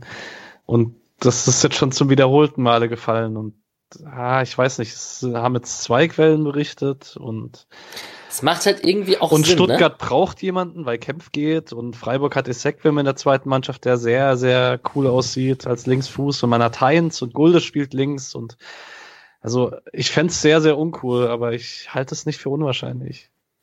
Also einmal gibt's auch Inter Interessenten für Kevin, wenn man so auf Transfermarkt die Gerüchte durchgeht zumindest. Dann ist Fußball-Business kein Wunschkonzert und die haben halt Vertrag. So. Aber nur noch ein Jahr, ne? Und dann musst du Echt? dich jetzt halt dieses Jahr, Oh. zumindest ist so die Info, glaube ich. Da glaube ich allerdings nicht dran, weil ähm, also Nappi macht ja bei TM die Datenpflege für den SC, also Dreisam Nappi, der ehemalige Pate, und da beim SC keine Vertragslaufzeiten bekannt werden, trägt er immer halt bis Ende des Jahres ein, bei denen, bei denen es heißt, der Vertrag läuft aus und bis Ende des übernächsten Jahres bei allen anderen, weil eh niemand weiß, wenn er länger läuft. Mhm. Deswegen, und da Bild die Vertragszeiten eigentlich immer von Transfermarkt hat, würde ich da nicht so viel drauf geben. Okay. Was für eine Ich hoffe immer noch darauf, dass die beiden einfach spielen. Ich würde es halt gern mal sehen, ein Jahr lang. Und ich glaube, so viel, also länger als zwei Saisons sehe ich die eh nicht bei Freiburg aufgrund deren, von deren Potenzial einfach. Weil ich glaube, Nico Schlotterbeck und auch Kevin äh, früher oder später dem SC Freiburg entwachsen werden. Spannend wird's bleiben. Wir werden es beobachten. Chima Okorochi saß 90 Minuten auf der Bank gegen Fürth 2 zu 4 verloren. Wir haben gerade schon über Fürth gesprochen. Dort wurde Luca Itter in der 84. Minute eingewechselt. Die Laie wurde aber verkündet um ein Jahr verlängert. Das heißt, auch da alles Rätselraten macht wieder mehr Sinn, warum er da nach Fürth gegangen ist, obwohl Raum da auf links hinten gesetzt ist. Und dann scheint der Vertrag auch da länger zu gehen, als man dachte, glaube ich, weil ich man dachte auch da, dass es nur noch ein Jahr Vertrag ist und hat sich gewundert, wie das mit der Leihe alles so zusammenpasst, als es damals stattgefunden hat. Brandon Borello, 71. Minute eingewechselt, 13-0 gegen Aue gewonnen mit Fortuna Düsseldorf. Äh, Aufstiegsambitionen sind aber trotzdem dahin. Dass der Aufschwung der Fortuna in der Rückrunde, die dürften ziemlich weit oben sein in der Rückrundentabelle wahrscheinlich. Äh, der kam leider einen Ticken zu spät. Ähm, Patrick Kammerbauer 1 zu 2 verloren mit Braunschweig gegen ein Würzburg mit Doppelpacker Marvin Pieringer. Ähm, ein Tor selbst gemacht erst und dann einen Elfmeter rausgeholt, den er auch noch selbst verwandelt hat. Ähm, Braunschweig durch diese sehr unnötige Niederlage gegen Würzburg akut abstiegsgefährdet. Ähm, da wird es wahrscheinlich runtergehen, wenn da kein Sieg am letzten Spieltag rausspringt, dann sowieso. Und dann spielt man vielleicht gegen die zweite Mannschaft vom SC nächstes Jahr. Es wäre jetzt ein toller Übergang gewesen, wenn ich nicht noch Florian Katt ansprechen würde, der 71 Minuten gespielt hat gegen Uerdingen mit Magdeburg. Stabile Drittligasaison, auch auf den wird man vielleicht treffen mit der zweiten Mannschaft, wenn er da bleibt. Und Amir Abrashi hat durchgespielt auf der 6 beim 14-0 gegen den FC Zürich beim FC Basel. Mal gucken. So, und jetzt zweite Mannschaft. 5 zu 1 gewonnen, neunter Sieg in Folge, was ziemlich beeindruckend ist, weil diese sieben Punkte Vorsprung, also die anderen da oben punkten auch, aber man lässt einfach nicht locker und gewinnt seine Spiele. Dieser Punktevorsprung ist jetzt echt schon eine längere Zeit da. Und der SC hat gestreamt. Ich glaube, diesmal ist der Stream auch 90 Minuten, hat er funktioniert. Ähm, ich habe es nicht gesehen. Julian, du hast es, glaube ich, gesehen, hast uns noch darauf hingewiesen, dass es läuft. Siebenminütige Zusammenfassung gibt's auf der Webseite vom SC. Mm, Burkhardt, Sildilia, schade, schade, Kehrer. Ähm, schades Dribbling kann man sicherlich erwähnen beim 1 zu 0. Ansonsten sieht das sehr nach Aufstieg aus. Mittlerweile kann man es, glaube ich, offensiv aussprechen, dass es höchstwahrscheinlich passieren wird. Nur kurz ein Rechtsspiel, bevor Julian das Spiel ähm, bewertet. Ähm, bei Transfermarkt kam, hat heute jemand geschrieben, wenn der Offenbacher Protest, der immer noch offen ist, wegen dem Spiel gegen FSV Frankfurt, wegen der Einwechslung oder so. Wenn der nicht durchgeht, wenn es nur gegen Elversberg geht, muss man noch zwei Spiele gewinnen und ist durch. Genau. Ja, gehe nicht davon aus, dass es nochmal besonders eng wird. Zum Spiel würde ich gar nicht mehr, also das war wieder gut anzusehen. Äh, auch mal, also die Tore waren teilweise spektakulär, gerade das erste würde ich auf jeden Fall nochmal empfehlen. Ähm, und ja, was für ein Jahrgang man da äh, jetzt einfach hat, das ist schon äh, extrem interessant für die nächsten Jahre. Und wenn, wenn der Aufstieg klappt, dann hoffe ich, dass man davon auch von der Spielfreude noch was sehen kann in der dritten Liga und dass das dann nicht, dass man das nicht nur defensiv lösen muss. Äh, weiß aber auch gar nicht, ob das tatsächlich so die große Sorge sein muss, weil es ist in der dritten Liga extrem schwer einzuschätzen, welche Mannschaften wann gut sind. Manche Aufsteiger Steiger sind sofort, äh, haben die sofort oben angegriffen und manche, äh, die vorher ganz oben waren, haben plötzlich Probleme. Ich glaube, das ist eine sehr offene Liga. Ja, und auch noch eine Pleite-Liga dazu. Mhm. Da ist, wenn man ja nicht insolvent geht, hat man ja schon gute Chancen, drinnen zu bleiben. Äh, so. Ja, ich finde, vielleicht muss man noch sagen, dass bei dem Spiel, bei dem 5 zu 1 statt Allendorf ist halt abgeschlagen letzter. Und diese Dribblings sieht man jetzt auch nicht in jedem Spiel irgendwie, auch wenn, äh, obwohl von der Sequem, dass der wieder so einen Elfmeter rausholt, äh, durch einen, durch einen Vorstoß vom Dribbling, das gab es ja letztens schon mal. Aber das war, ja, war wirklich sehr sehenswert. Aber sehr schicker Freistoß von Stadt Allendorf. Kann ja. man auch haben als Torwart vielleicht, aber aus dem, aus der Position, die Schusstechnik, das hatte was. Ja, man muss sich aber trotzdem mal die Namen jetzt auf der Zunge zergehen lassen, gegen die da die zweite Mannschaft vom SC eventuell nächstes Jahr spielt. Also, jetzt gehen wir mal von Braunschweig und Würzburg vielleicht aus, aber trotzdem sind das 1860, Waldhof Mannheim, Magdeburg, Duisburg, Kaiserslautern. Also hätte man mir vor 10, 15 Jahren gesagt, dass mal die zweite Mannschaft gegen solche Mannschaften spielt, äh, hätte ich große Augen gehabt. Ja, auf jeden Fall. Hey, glaubt ihr, Pieringer kommt vielleicht doch in die dritte Liga? Weil ja, er hat jetzt halt mit seinen zwei Toren doch noch sechs Tore in einer Halbserie geschossen. Und wenn man in der zweiten Liga schon zehn Tore Stürmer ist, bei einem Absteiger, das ist schon mal eigentlich eine, eine gute Visitenkarte. Für die zweite Liga schon. Also es könnte mir halt schon vorstellen, dass er auch da nochmal verliehen wird. Ja. Andererseits wäre so ein Scorer sicher auch hilfreich für die dritte Liga. Ja, spannend. Können wir, glaube ich, alle nicht so gut beurteilen. Auch da muss es wahrscheinlich einfach jemanden geben, der sich hier zum Gespräch bereitstellt aus der zweiten Mannschaft. Johannes Flum, hört zu. Und dann äh, machen wir da mal ein Interview zur zweiten Mannschaft, suchen wir uns eh noch ein. Ähm, man hat jetzt das Spiel am Samstag bei Hessen Kassel. Dann hat man eine englische Woche mit Ulm und Homburg. Also man kann das jetzt schon dingfest machen in den nächsten ein, zwei Wochen, je nachdem, wie die Konkurrenz spielt. Man sollte es nicht darauf anlegen, im vorletzten Spiel direkt gegen Elversberg, dass es da noch irgendwas geht. Vielleicht sollte man schauen, dass man da davor schon das Ding eintütet. Die U19 hat nicht gespielt, die Frauen spielen nächsten Sonntag gegen die TSG aus Hoffenheim. So, und jetzt muss natürlich Julian anfangen, wenn es gegen die Wahlheimat geht, im letzten Spiel der Saison um den Europapokal gegen Eintracht Frankfurt. Also irgendwie so richtig passend wäre es natürlich dann einfach, wenn Frankfurt alles vergeigt und jetzt irgendwie plötzlich auftritt. Äh, ich glaube, das ist auch, wäre auch, wäre auch für den SC nicht untypisch. Aber ich glaube trotzdem, die Mannschaft von Frankfurt ist eigentlich gerade so gebrochen und äh, auseinandergefallen. Und wenn es eine große Trotzreaktion hätte geben sollen, hätte ich die eigentlich letzte, also jetzt schon gegen Schalke erwartet. Deswegen glaube ich, der SC äh, sie sollte da eigentlich gut, gut, mitspiel äh, gut mitspielen können und eigentlich sehe ich es auch als leichten Favorit für mich tatsächlich. Also ich sag, ja doch, 3-1 Freiburg sogar mit Last-Minute-Tor. Ich sag 2-2. Du kannst doch nicht 2-2 sagen, wenn du dauernd von dem Europapokal sprichst. Nee, ich habe gesagt, am 34. Spieltag geht's noch um was. Achso, okay. okay. Also Aber wenn, ganz kurz, wenn Freiburg gegen Frankfurt gewinnt, dann, dann hätte die Rechnung von Julian wäre dann aufgegangen, oder? Dass man noch 14 Punkte holt? Ah nee, da hätte ja. man auch drei Punkte gegen Bayern holen müssen. Genau. Ja. Aber es geht halt auch nochmal darum, den, den Punktestand von letzter Saison einzuholen mit 48 Punkten. Äh, und hätte, man hätte auch das bessere Torverhältnis, wenn man jetzt gegen Frankfurt gewinnt. Das ist nach den Abgängen von Koch, Waldschmidt und Schwolo schon auch cool, wenn man das geschafft, schaffen würde. Positive Bilanz auch, ne? Man ist genau ausgeglichen gerade. 12, 9, 12. Naja. Genau. Äh, 1-0 Freiburg, Standardtor. Mhm. Dann sage ich 2 zu 0 Freiburg. Ähm, noch kurze Info. Grifo steht jetzt auch offiziell im vorläufigen Kader.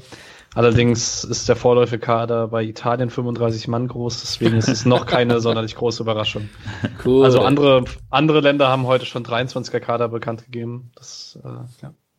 Belgien zum Beispiel. Ich dachte es wäre 25 dieses Jahr wegen Corona. Nee. Ah.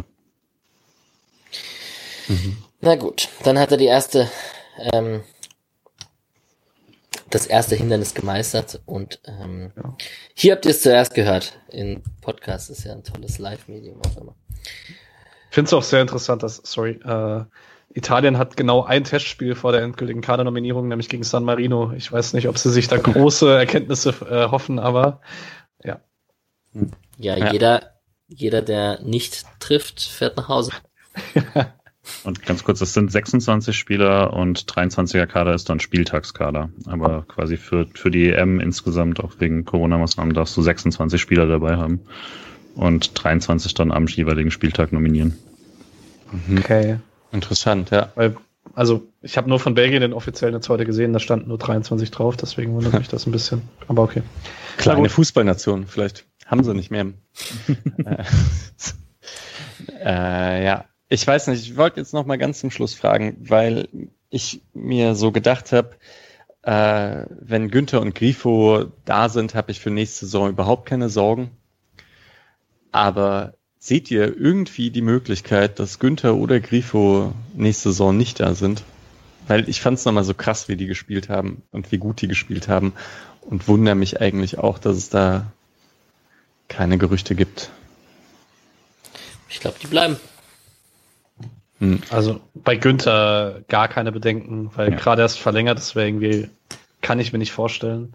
Höchstens er hat verlängert mit einer Ausstiegsklausel von 30 Millionen und die wird jetzt bedient, ich weiß es nicht, aber Das kann, äh, ich war, kann mir halt vorstellen, ja. dass 30 Millionen einfach mal ausgeben werden. So. Also ich, bei Günther war die Aussagen so klar, dass ich keine Welt sehe, in der er jetzt geht. Bei Grifo bin ich mir da immer noch ein bisschen unsicherer. Ich glaube, wenn der richtige italienische Verein anklopfen würde, dann würde ihm das auch keiner vergönnen, quasi. Also, ähm, aber das ist dann die Frage. Also ich kann mit, wenn er jetzt irgendwie zur EM mitgenommen wird und da nochmal vielleicht sogar auffällt oder so, dann kann ich mir das schon vorstellen ich jetzt jetzt habe ich jetzt fängt bei mir die Angst an, dass wenn ein Grifo gehen würde durch einen italienischen Verein, dass dann ein Günther denkt, mein linker Anker zerberst, zerbricht. Jetzt. Ach, da ist der Höhler dann wieder vorne dran, das ist schon okay. Spart euch für den Off-Season-Podcast. Ja. gut. Ja. Dann wünsche ich euch einen schönen Abend. Schön, dass ihr so lange zugehört habt und durchgehalten habt, ähm, die, die das jetzt noch hören. Und wir hören uns nach dem letzten Spieltag und dann haben wir es auch geschafft. Das ist jetzt die 33. Spieltagsepisode. Wir kriegen die Saison voll und haben uns hier jede Woche getroffen. Das ist auch äh, so zum ersten Mal jetzt in der Podcast-Geschichte passiert und freut uns sehr, dass wir das natürlich auch aufgrund eurer Unterstützung, Kommentare etc. Ähm, uns die Motivation aufrechterhält, da so schön weiterzumachen. Liebe Grüße und schönen Abend. Danke, ciao. ciao. Completo.